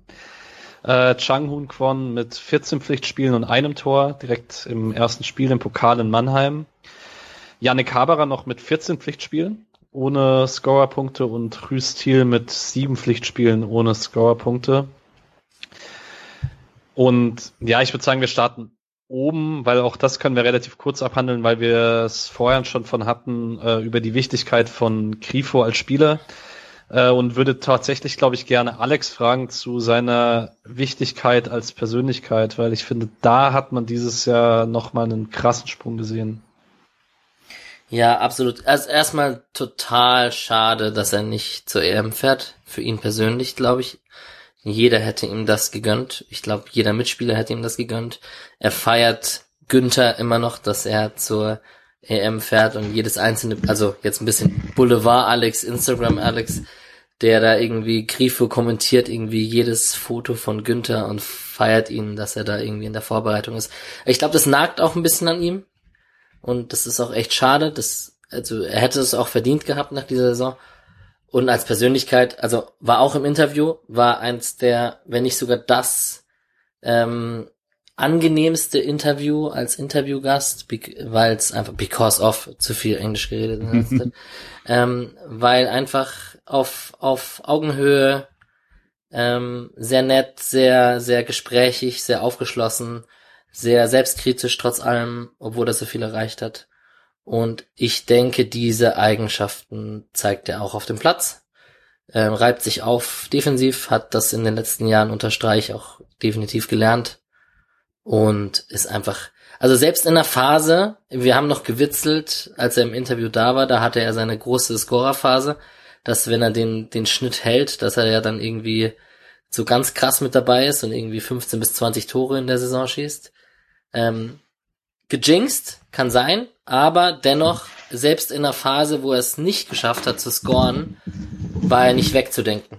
Und ähm, das ist halt, glaube ich, sehr gut für einen Offensivspieler, wenn man sagt, gute Leistung, obwohl irgendwie am Ende nichts Zählbares bei rauskam und so. Das, das kann man ihm, glaube ich, in den meisten Spielen attestieren. Und natürlich krass gefährliche Standards. Jedes Mal. Ich würde übrigens auch die These aufmachen, dass ähm, das EM-Verpassen endgültig dafür spricht, dass er nächste Saison in Freiburg bleibt, weil er war nirgendwo so nah an der Nationalmannschaft wie in Freiburg und die WM ist halt in einem Jahr. Da ist er immer noch nicht alt. Also ich würde sagen, 22 ist wahrscheinlich seine letzte große Chance auf ein großes Turnier mit Italien. Und dafür muss er halt spielen. Und dass er das in Freiburg tut, das dürfte er wissen. Und dann hoffe ich einfach drauf, dass er danach alt genug ist, dass er sagt, nee, ist okay. Freiburg ist schön. Ich habe meine Familie hier. Genau. Möchte noch jemand von euch beiden im Winter? Mhm. Die ist jetzt ja. aber nicht jetzt direkt im nee, Winter. Nee. anderthalb Jahre. Nee. Anderthalb Jahre, genau. Okay. Ja, ja, gut. Ja. Möchte noch jemand was zu Grifo sagen, oder? Sonst darf jemand von euch die Lobhymne auf Roland Schallei singen. Julian, magst du? Ich habe gerade überlegt, ob es irgendwie bei, weil ich gerade noch bei Grifo war, aber tatsächlich, ich glaube, das, das größte Kompliment, was man Schaller machen kann, ist, dass wenn er wirklich stark gespielt hat, dann gab es auf einmal ähm, nicht mehr den, den klassischen Effekt bei Freiburg, dass äh, alles über links läuft. Und das hat lange keiner geschafft beim SC. Das hat ja auch teilweise bewusste Gründe, dass es so laufen soll und so. Ähm, ergibt ja auch teilweise Sinn, dass so, Mischa hat das öfter schon gut erklärt, dass es so eine gewisse, ähm, äh, gewisse Asymmetrie durchaus sinnvoll sein kann. Ähm, trotzdem ist es so, dass, dass man einfach diese Dynamik auf rechts entwickelt hat. Das war dann äh, auf Cheddar zu verdanken, der dazu, und ich glaube, es einer der größten Sprünge, halt auf einmal diese Torgefahr hat, die tatsächlich beim SC ja doch einigen äh, dann auch in den letzten Jahren einfach da abgegangen ist und vor allem halt ihm selbst und den Schritt zu machen, das war, glaube ich, für ihn das, das, das Größte und Wichtigste. Aber gleichzeitig ist es ja so, selbst wenn man die Tore rausnimmt, ist er immer noch ein sehr wichtiger Bestandteil von sehr vielen Angriffen. Ähm, muss er nicht der letzte Pass sein, aber wie oft er quasi diesen Kombinationen auch schon an der Mittellinie der wichtige Mann ist, der äh, den entweder selbst den Pass durchspielt oder mit Dimirovic sehr gut funktioniert hat, ähm, da wirklich mit verschiedensten Kombinationen eigentlich eingesetzt werden konnte und immer gute äh, Dynamik da entwickelt hat. Ich würde auf jeden Fall sagen, also als, als kleiner Vorgriff, das war jetzt mein äh, Most Improved und ja, also bin da sehr, sehr zufrieden, weil man vor der Saison gab es ja öfter so immer die Frage, wer ist denn jetzt, das war dann, damals war es Rave oder so, der jetzt irgendwie den Sprung macht und jetzt hat es endlich mal jemand, der die Anlage dazu hat, hat dann auch den Sprung gemacht. Das ist wirklich gut. Ja, ich finde es gut, dass du sagst, auch mit der Asymmetrie. Also eigentlich bleibt die ja, weil die so unterschiedliche Rollen haben. Also Grifo lässt ja dann doch irgendwie gern mal zurückfallen, hilft im Spielaufbau und so weiter. Und Schalay irgendwie auch. Also er hat ja diese Kombination recht tief mit, äh, mit Schmied, aber halt auf eine ganz andere Art und Weise und so super vertikal einfach und tororientiert. Das finde ich, finde ich auch. Das war auch relativ wichtig, weil somit ein bisschen der Waldschmidt-Abgang mhm. äh, aufgehoben wurde. Jetzt nicht positionsgetreu, sondern wirklich in dem Sinne, dass man neben Grifo noch jemanden hat, der irgendwas, der irgendwie was Besonderes macht. Das konnten Demirovic und Schalay halbwegs auffangen. Ich fand Schalay noch ein bisschen mehr als Demirovic. Äh, ja, weil wenn sie es halt nur auf Grifo, äh, nur auf Grifo konzentriert, dann ist es vielleicht doch ein bisschen wenig. Wie gesagt, mit Waldschmidt und Grifo hat mir es sehr gut gefallen, wenn zwei den Aufbau so so spielerisch machen konnten, aber gut, äh, ja, muss ja auch nicht. Manchmal standen sich dann noch etwas auf den Füßen, die beiden. Mhm. Und das ist jetzt, ergänzt sich gut. Ist auch super jung noch. Das ja. ist echt krass, ne? Der ist 23 oder so. War einfach sehr früh Profi, ja. Ähm, 24. Genau. 97er Jahrgang. Ei, ei, ei.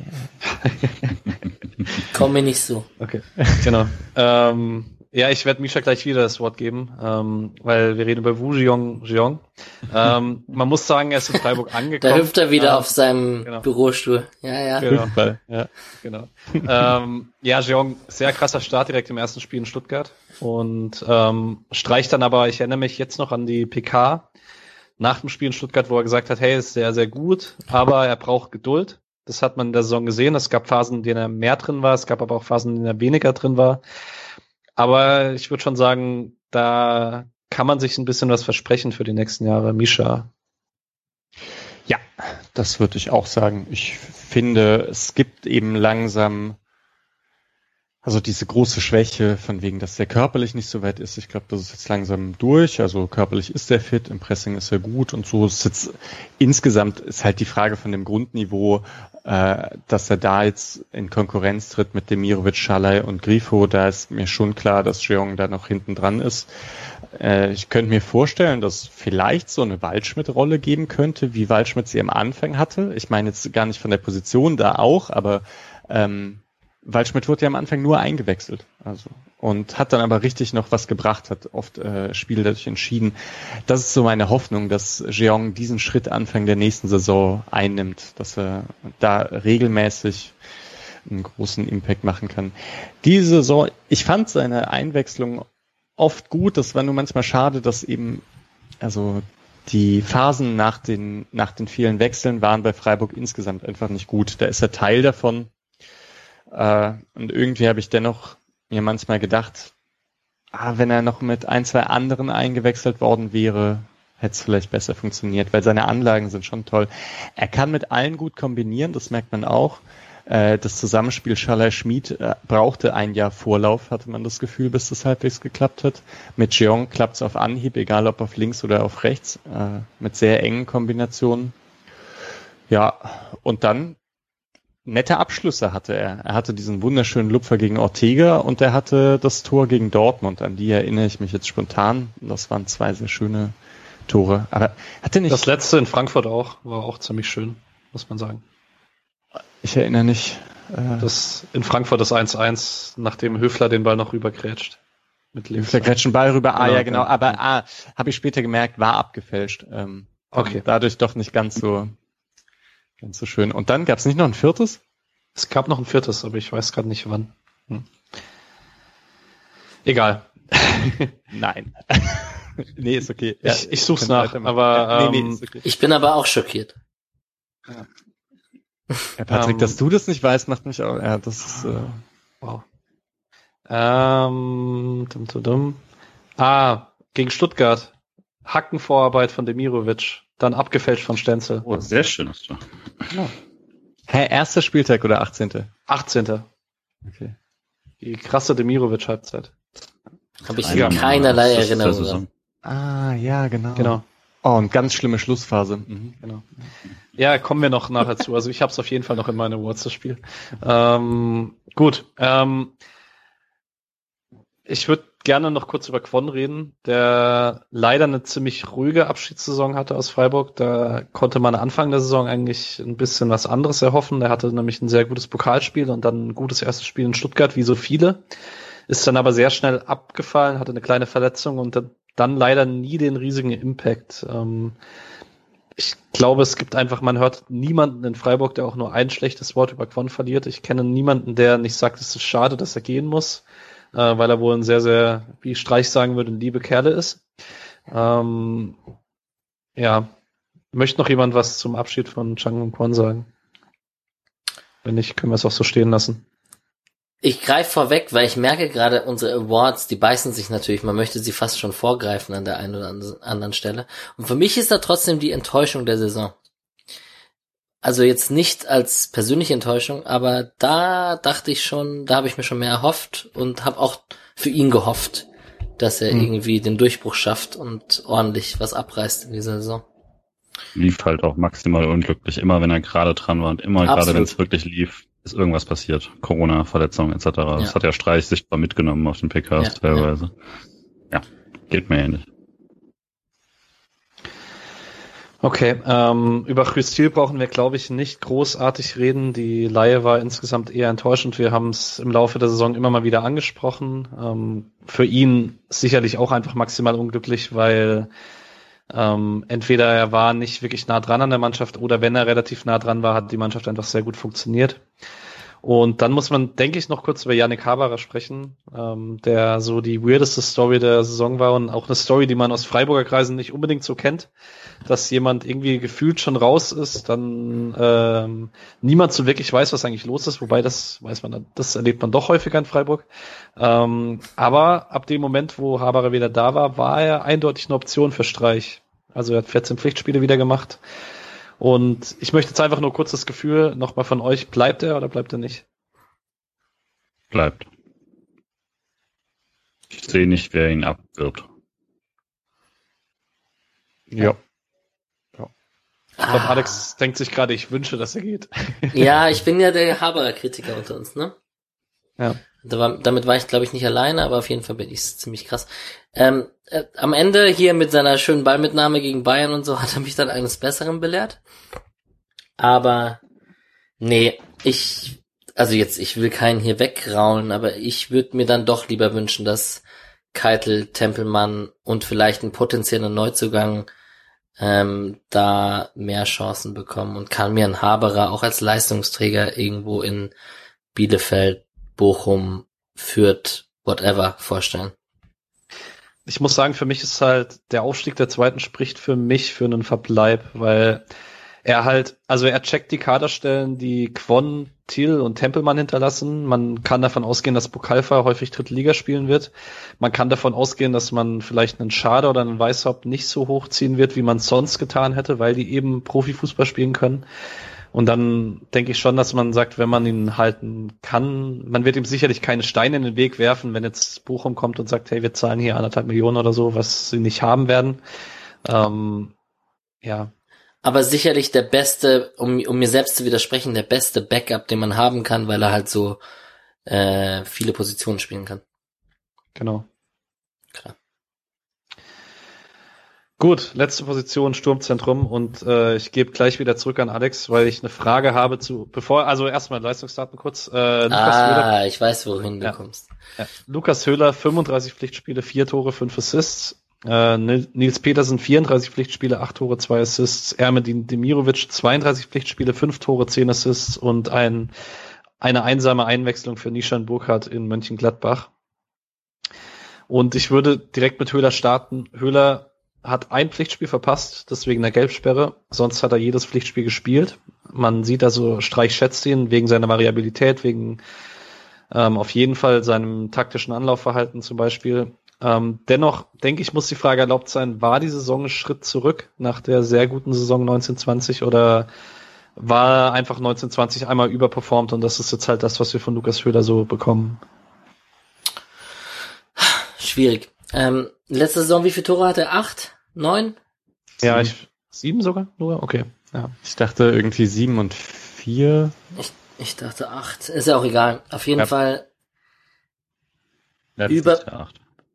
Ich weiß nicht, wie sehr das jetzt acht oder vier. Er hätte diese Saison definitiv bei einer besseren Ausbeute auch, auch acht haben können. Äh, Julian hatte, glaube ich, die Expected Goals von allen Stürmern der Bundesliga mal rausgesucht vor irgendeinem Spiel. Hat, hat Höhler die gewonnen? Im, also, im, im negativen ja. ja. Also tatsächlich niemand hatte quasi weniger Tore aus Chancen gemacht als er in der gesamten Liga. Das ist natürlich dann schon ein harter Wert. Der war eben auch letztes Jahr, wo die gleiche Kritik gegen ihn ja auch schon da war. Das war jetzt im leichten Negativen, aber völlig im Bundesliga-Schnitt. Und ähm, das ist jetzt halt dieses Jahr, also es sind dreieinhalb Tore weniger als erwartet quasi nur von den Chancen. Das heißt, er hätte genau seinen letztes Jahr Schnitt machen können, hat er die Tore nicht gemacht. Äh, das sind dann am Schluss nur ein paar Situationen, aber das addiert sich dann schon und das, ja. Ich weiß nicht, ob die Wahrheit nicht irgendwo dazwischen liegt. Ne? Muss dir die Chance auch erarbeiten, gell? Also, ja. ähm, mhm. ich finde es sehr schwierig. Ich weiß um seinen Stellenwert und ähm, weiß seinen Einsatz und seinen, seinen Spielstil unglaublich zu schätzen. Und auch wenn da ab und zu er, also er hat ja manchmal diese Szenen, wo er Luca Waldschmidt mäßig in diese Halbräume entgegenkommt und das ist er halt nicht. Und das, das muss ihm, glaube ich, bewusst sein. Das muss seinen Mitspielern bewusst sein. Das muss aber auch den Fans bewusst sein. Und wenn er dann halt da angespielt wird und dahin laufen muss, dann kann er da auch nichts für, sondern soll halt das Beste draus machen. Und das ist manchmal dann, dann, messt, dann, dann wird man mit zweierlei Maß bewertet. Und Lukas Höhler reißt sich halt auf in jedem Spiel. Und ich persönlich kann dem sehr viel abgewinnen. Das kann man anders sehen, aber ähm, ich habe lieber elf oder zehn Lukas Höhler auf dem Platz als zehn. Jetzt fällt mir kein anderer vom SC ein, natürlich, weil wir alle so Mentalitätsmonster sind. Aber ihr wisst, was ich meine. Also ich äh, würde auch einschränken, dass man, also die Karim GD-Vergleiche sind unfair. Also, also krass unfair, weil auch Karim GD, krass sympathischer Typ, aber der hat halt nicht ansatzweise dem offensiven Spiel das gegeben, was Lukas Höhler im Spiel gibt, mit tiefen Läufen, äh, auch eben mit diesen Bewegungen, zumindest in den Halbräumen. Also Höhler ist kein reiner Zerstörer im Anlaufverhalten. Das ist, jeder, der ihm das vorwirft, hat keine Ahnung von Fußball. Misha, sorry, ich habe dich unterbrochen. Nee, nee, wir haben gleichzeitig angefangen zu reden. GD war gelernter Mittelfeldspieler, vielleicht muss man das auch mal sagen. Ne? Das war halt in der Zeit, in der, in der Spieler, in der Stürmer noch nicht wussten, wie man anläuft und wie man verteidigt und überhaupt kein Gefühl für sowas wie einen Deckungsschatten hatten. Und GD hatte das eben. Ähm, das dazu. Höhler ist der beste Kopfballspieler von Freiburg, also hat gewinnt pro Spiel sogar mehr Kopfballduelle als Kevin Schlotterbeck.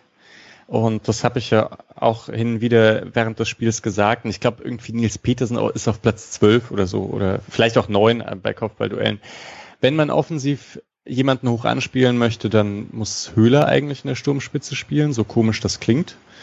Äh, ja, dass er sonst das andere mit den mit der Chancenverwertung würde ich auch sagen, es ist halt blöd gelaufen. Also das aber ist schon richtig irgendwie. Daran werden halt Stürmer gemessen und ich finde es auch irgendwie, ich finde es insgesamt ein bisschen schade, dass man wieder keinen keinen Spieler mit zehn Toren hat. Ich finde mhm. diese diese Marke des zehn Tore Stürmers irgendwie ist glaube ich ganz gut, wenn man die drin hat. Andererseits, wenn man es jetzt insgesamt betrachtet, 52 Tore, mh, hm, ist Rekord, oder? Für Freiburg? Rekord nicht, aber es ist Rekord schon nicht. ziemlich gut. Äh, in den letzten, also zumindest seit dem Aufstieg, da bin ich mir sehr sicher, dass äh, das Rekord ist. Davor weiß ich nicht. Aber unter Streich vielleicht, weiß nicht. Nee, wahrscheinlich nicht. Mit Kruse und so nicht. Äh, ja, ich schaue ja. nach.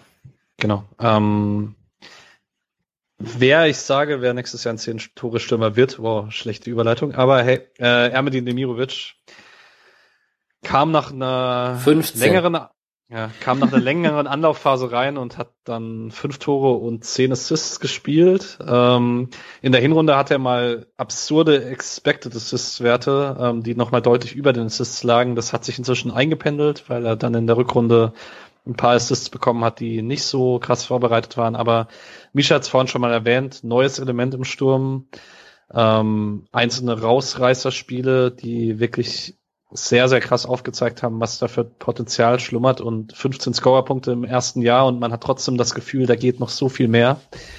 Ähm, ja, Julian, möchtest du noch was zu Demirovic sagen? Ich glaube, gerade diese Vorbereitungssachen sind halt wirklich, ähm, ja, also das ist ein Element, das einfach der erste Saison nicht hatte und das war jetzt nicht zu erwarten von ihm. Ich hatte hatte mich schon auf ihn gefreut, auch von dem, was man so lesen konnte und gucken konnte und so, aber das, also die Stärke da hatte ich nicht erwartet, auch eben weit, weit weg vom Tor Eingriffe einzuleiten, diese direkten Weitergaben und so und das Verständnis, wo man sich da zu positionieren hat.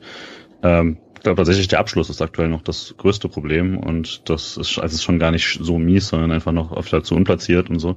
Wenn er den Schritt dann noch machen kann, da weitergeht, dann wird er ein sehr, sehr, sehr guter Stürmer.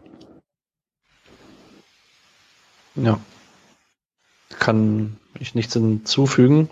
Ähm, Alex kriegt noch das letzte Wort zu den Stürmern. Wobei nicht unbedingt das letzte Wort, aber natürlich, wir, wir schließen den Spielerpart mit vielleicht der größten Freiburger Legende der Bundesliga-Geschichte, nämlich mit Nils Petersen.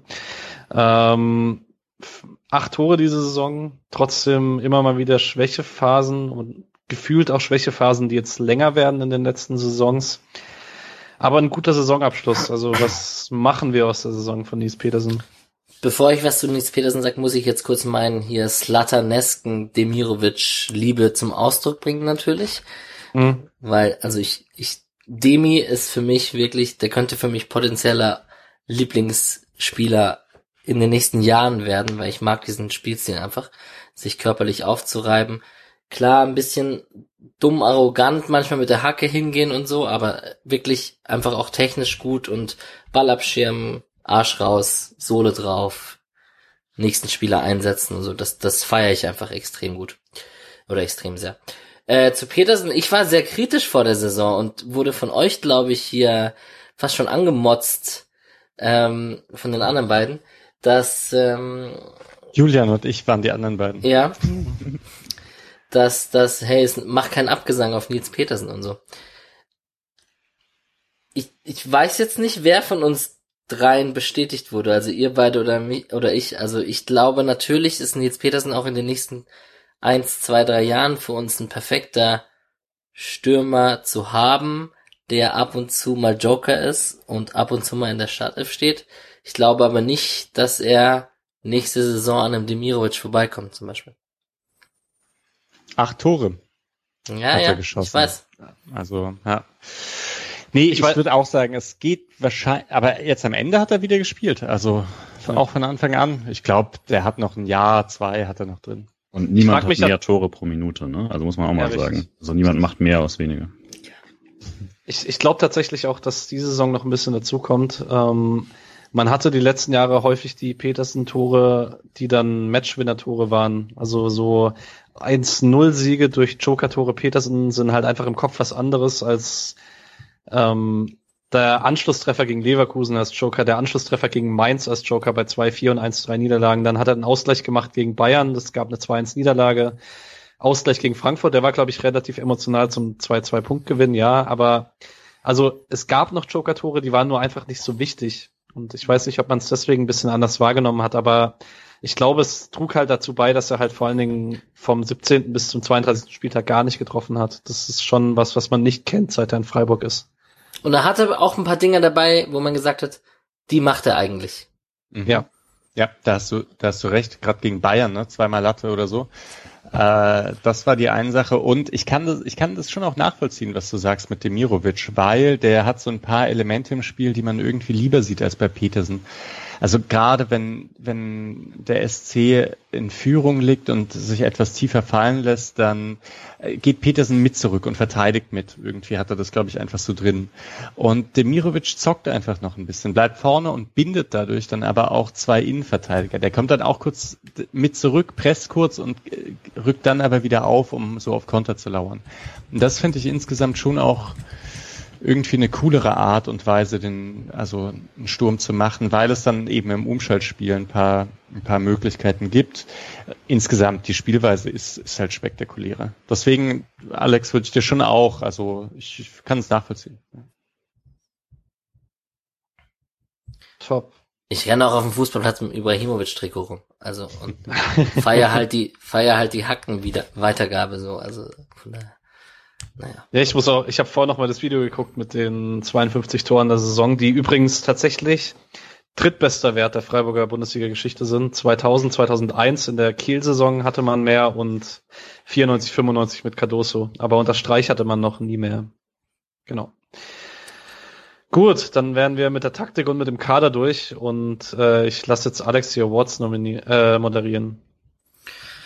Ja, da gibt's ja nicht so viel zu moderieren, aber Vielen Dank trotzdem für die nette Vorarbeit bei den Positionen bei der Taktik. Das hat sehr geholfen hier in dieser Woche. Ähm, die Awards und wir vier. Wir machen natürlich tolle Grafiken im neuen CI, ist ja klar. Äh, Spieler der Saison.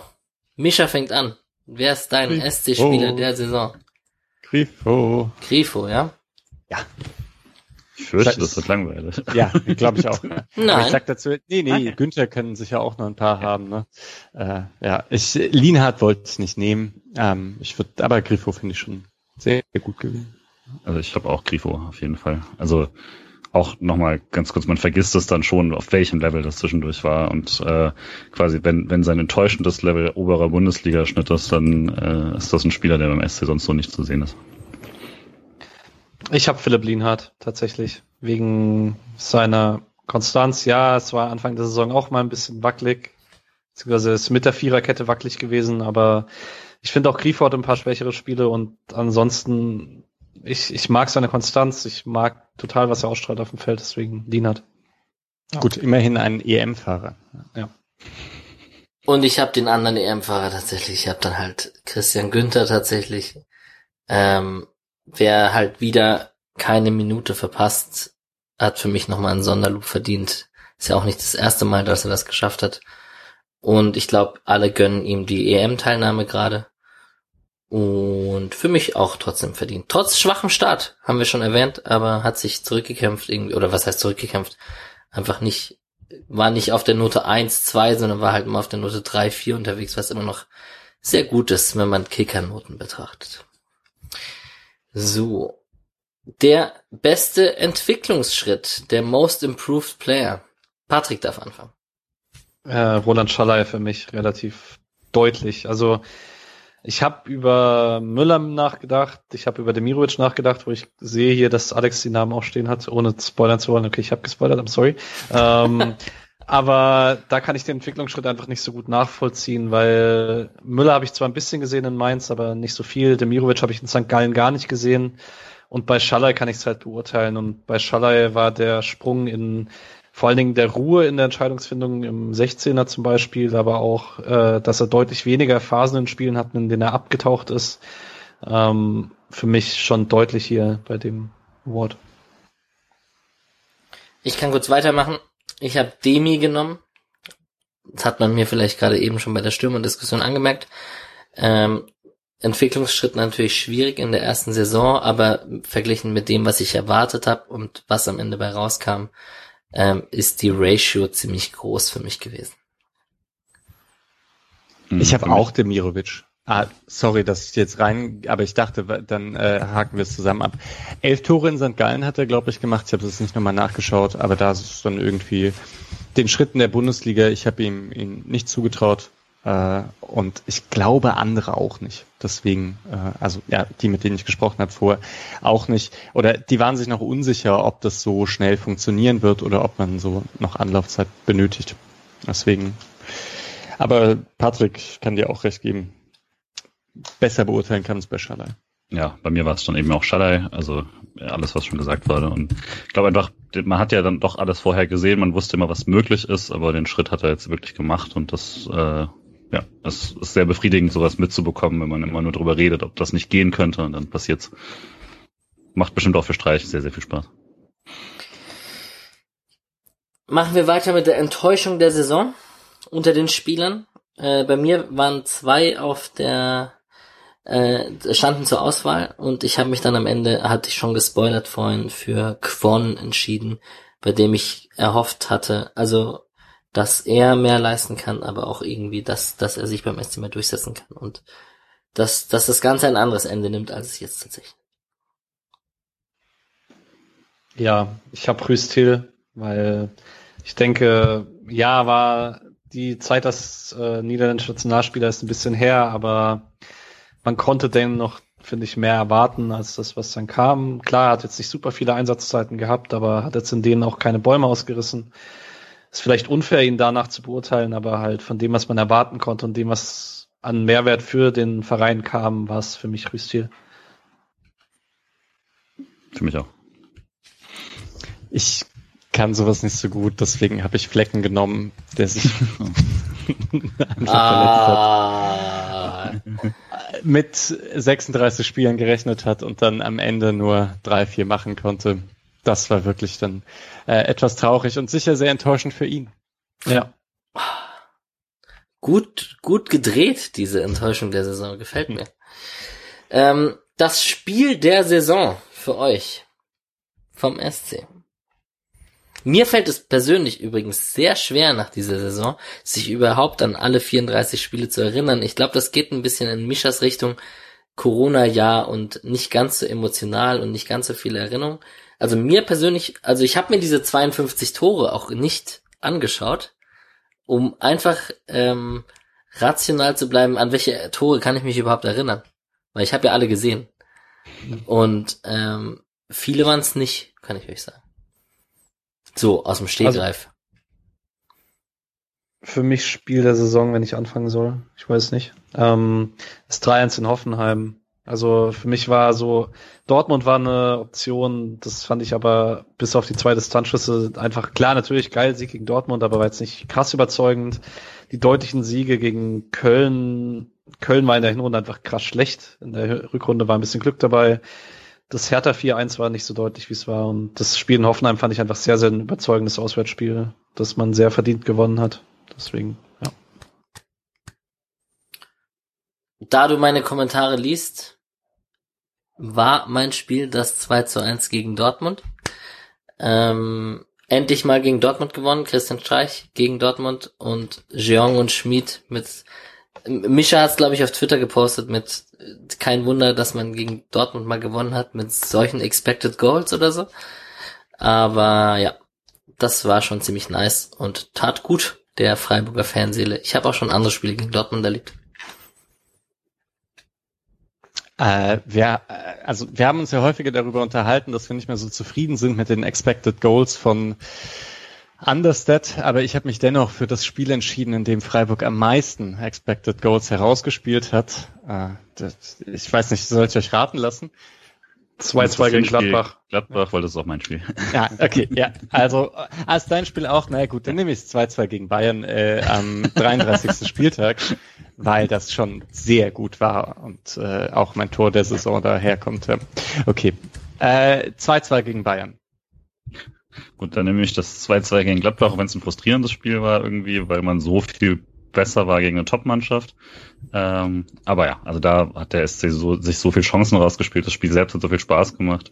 Äh, Grifo war extrem gut und ähm, ja, also war ein tolles Spiel, das dann eigentlich, was man hätte gewinnen müssen. Aber vom von der Performance her würde ich sagen, war es das Spiel, wo ich dachte, okay, die Saison wird gut laufen, doch noch.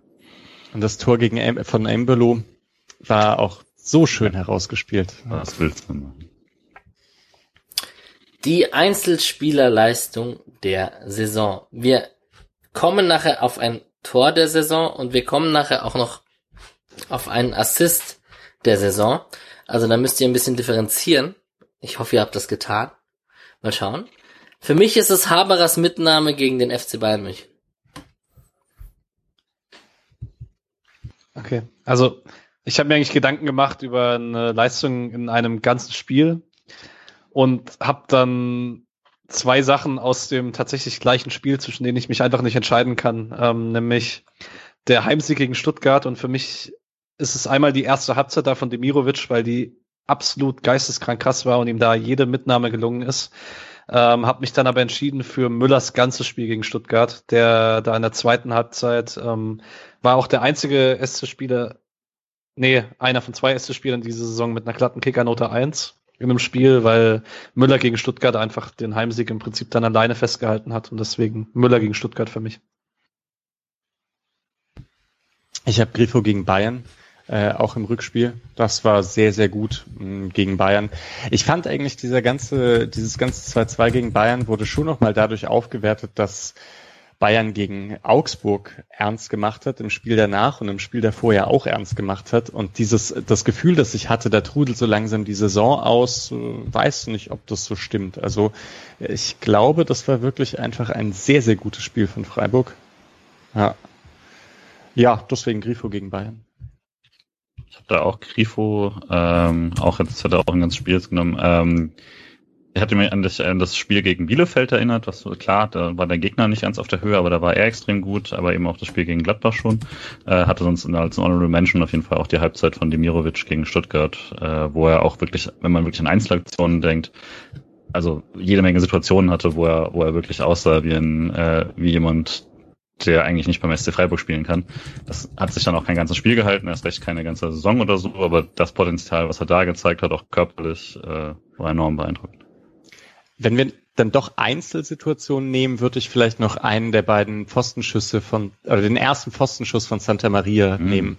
Mhm. In, äh, in der Hinrunde, also genau, gegen Wolfsburg. Das war, das war ziemlich cool. Das war einfach so draufgehalten. Ja, tatsächlich habe ich es als Einzelaktion gesehen und ihr habt es als Einzelleistung in einem Spiel gesehen in dem Fall. Deswegen habe ich den ha die Haberer Mitnahme, die einfach nur gekrönt hätte werden sollen gegen Bayern, das wäre schon ziemlich, ziemlich schön gewesen. Naja. Das Tor der Saison. Ich bin gespannt. Ich habe ja vorhin schon kurz gesagt, mh, Günther gegen Bayern auch. Habe ich auch. Wow, dieses Spiel ist, äh, habe ich viel draus. Ja, mhm. ja also ich habe, weil ich es auch habe, habe ich und mir dachte, dass es es wird, habe ich mich jetzt deswegen für den Jeong-Lupfer gegen Bielefeld entschieden. Das habe ich äh, in Klammern. Ja, ich habe es genau, ich habe einmal andersrum und dann ja. Äh, Allein schon, weil Alex damals meinte, so toll ist das gar nicht. Ist auch noch so toll. es ist auch nicht so toll.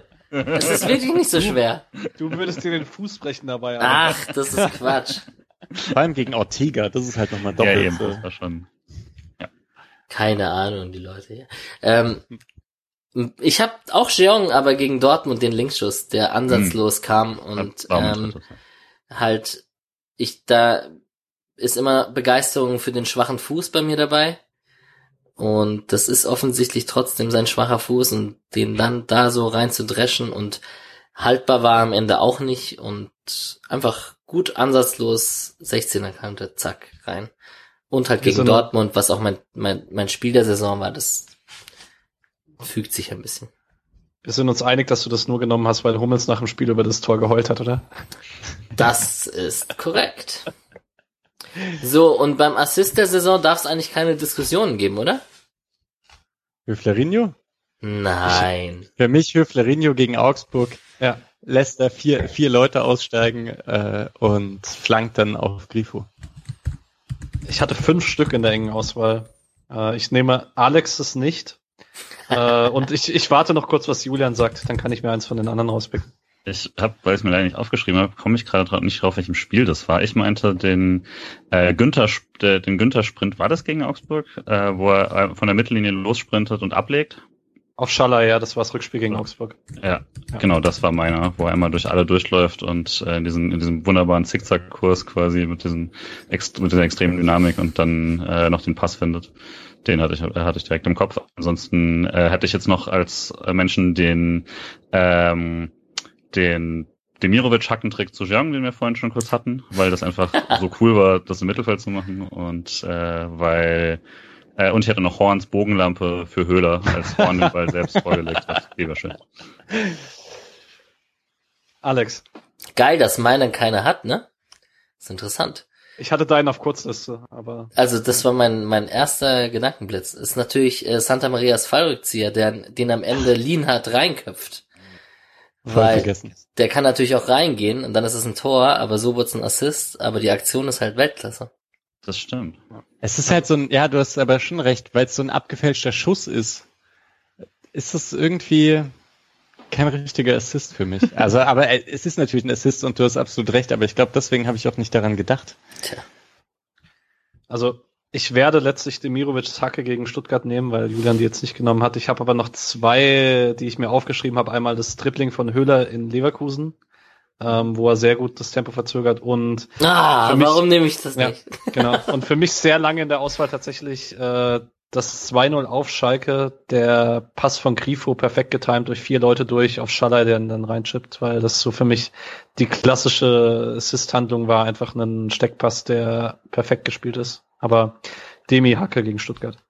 Ich ärgere mich sehr über das Höhler-Ding gegen Leverkusen. Das hat mir gefallen. Aber es gab dann doch mehr spektakuläre Assists als Tore, mhm. hat man so das Gefühl. Das war auch, ich meine, es gab halt nicht so viele Distanzschüsse insgesamt. Seitdem Waldschmidt da weg ist, fehlt da irgendwie was. Also klar gab es mal Günther und also Jeong hatten wir ja auch. Äh, aber es fehlt der, der krasse Distanzschütze bei Freiburg. Damit wären wir durch mit den Awards. Auf Schalke könnte man einen Trainer der Award küren, den können wir in Freiburg nicht küren, also lassen wir das lieber. Kleiner Dad-Joke am Rande. Und damit wären wir, glaube ich, durch. Und ich würde gerne zu den ausgeliehenen, also ein Thema übrigens, sorry, muss ich kurz nochmal einhaken, haben wir gar nicht besprochen. Das ist der SC Freiburg und der DFB-Pokal, ne? Julian? Julian, Julian, 30 Sekunden, du hast 30 Sekunden. Ja, das, das, nervt mich halt jedes Jahr. Was soll ich, was soll ich denn da nochmal? Das wird ja vermutlich auch nicht besser, ich weiß. Aber hey, hast du das, nicht das Gefühl, nächste Saison wird's? Ah, nee, dieses Jahr war ja wenigstens dann, äh, waren es ja, wären es ja wenigstens Spiele gewesen, wo ich gesagt hätte, ja, okay, da, das ist wenigstens schön nah, da fängt man hin und sowas. Aber äh, das ist dann also dann nächstes Jahr scheidet man dann wieder aus irgendwo in Schleswig-Holstein oder sowas.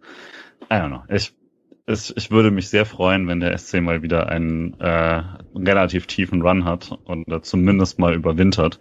Und das ist für mich nicht ganz nachzuvollziehen, wenn man ständig im oberen, an der oberen Tabellenhälfte der Bundesliga äh, für mich kratzt, auch nicht. warum warum das denn so unmöglich sein soll, das mal hinzubekommen. Sorry. Oh, 30 Sekunden. Perfekt. Noch einen anderen Tag? Ich glaube, wir sind uns alle einig, oder?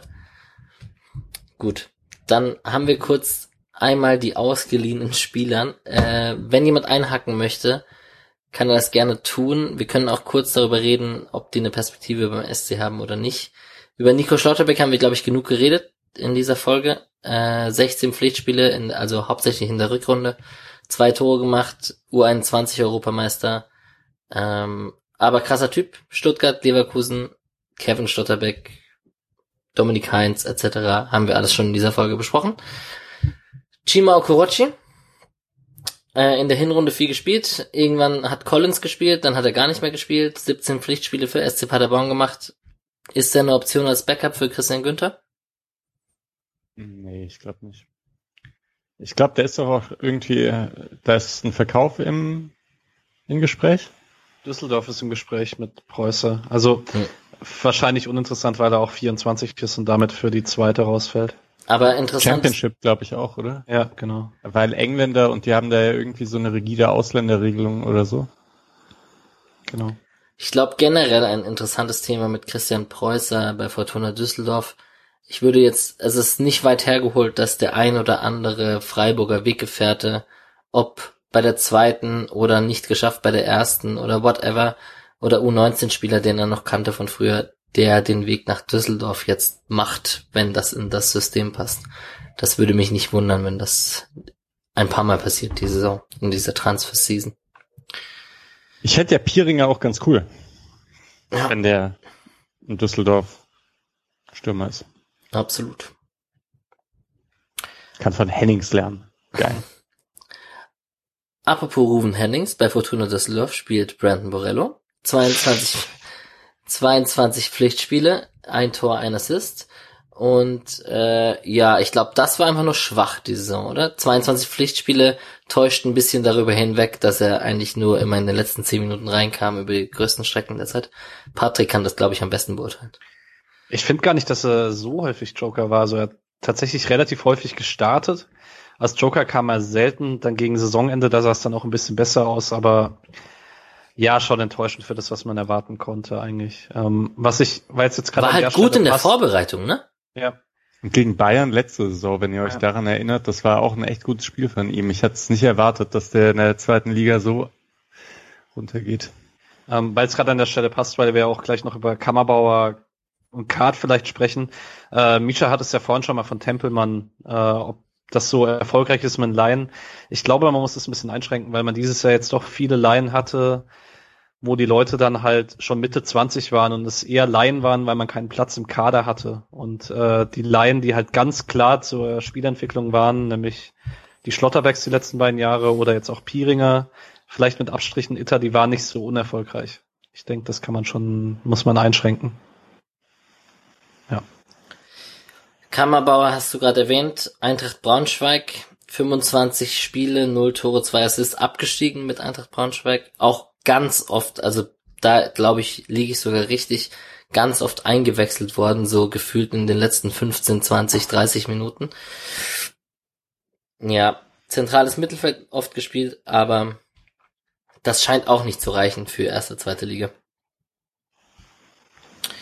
Dann haben wir Marvin Piringer, gerade schon erwähnt, erste in der Hinrunde noch bei der zweiten Mannschaft von der vom SC äh, ordentlich viel Tore gemacht und jetzt doch in der Rückrunde sechs Tore gemacht, zwei Assists bei den Würzburger Kickers und mit denen zwar abgestiegen, das war aber auch schon ein Himmelfahrtskommando, äh, als er da hingekommen ist, ähm, aber dennoch äh, gut für ihn, äh, gute Erfahrung gemacht in der zweiten Liga und scheint jetzt nicht der schlechteste zu sein.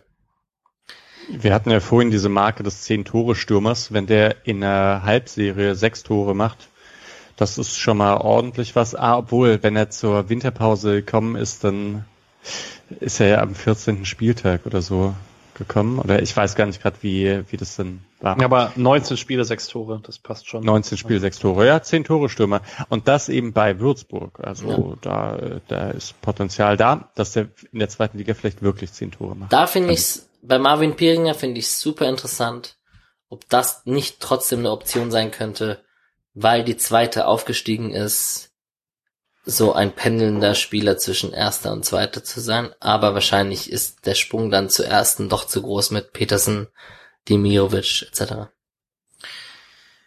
Naja.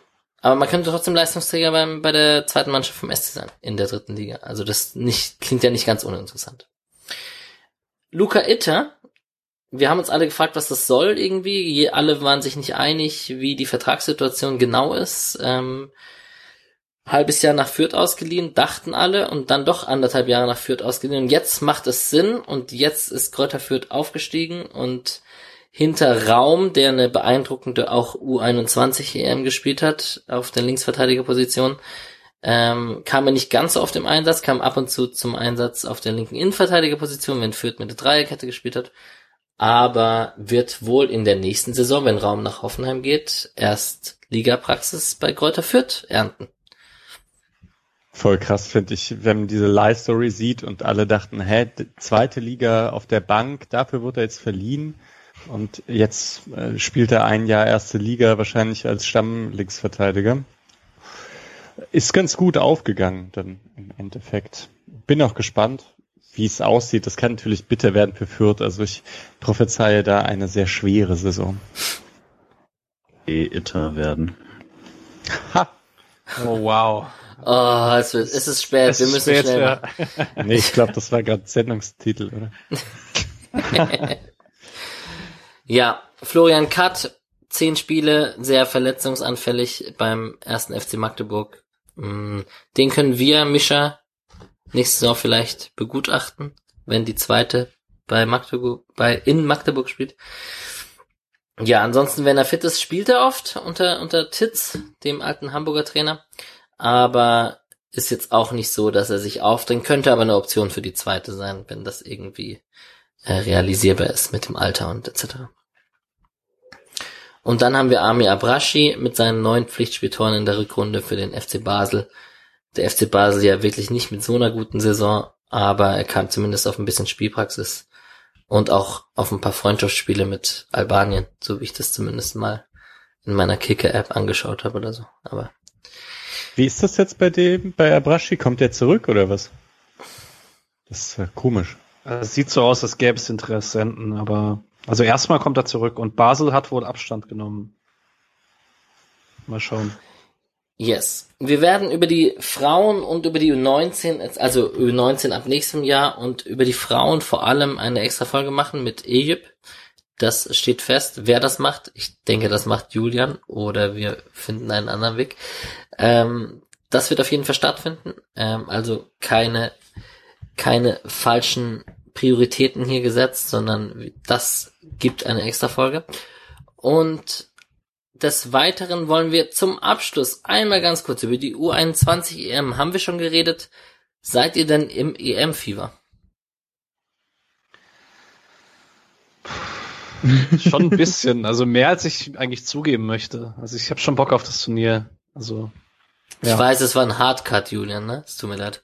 Nee, ich ist so lustig, dass du die erste Reaktion ist und aber äh, ich glaube generell jetzt einfach mit ähm, mit gutem Wetter und vielleicht sogar eben dann äh, das in einem Biergarten schauen können oder sowas, das finde ich schon eine ganz attraktive Vorstellung, weil das eben einfach den ganzen Tag Fußball läuft von Spielern, die ich nicht oft sehe, von äh, und ja, das finde ich schon ganz cool.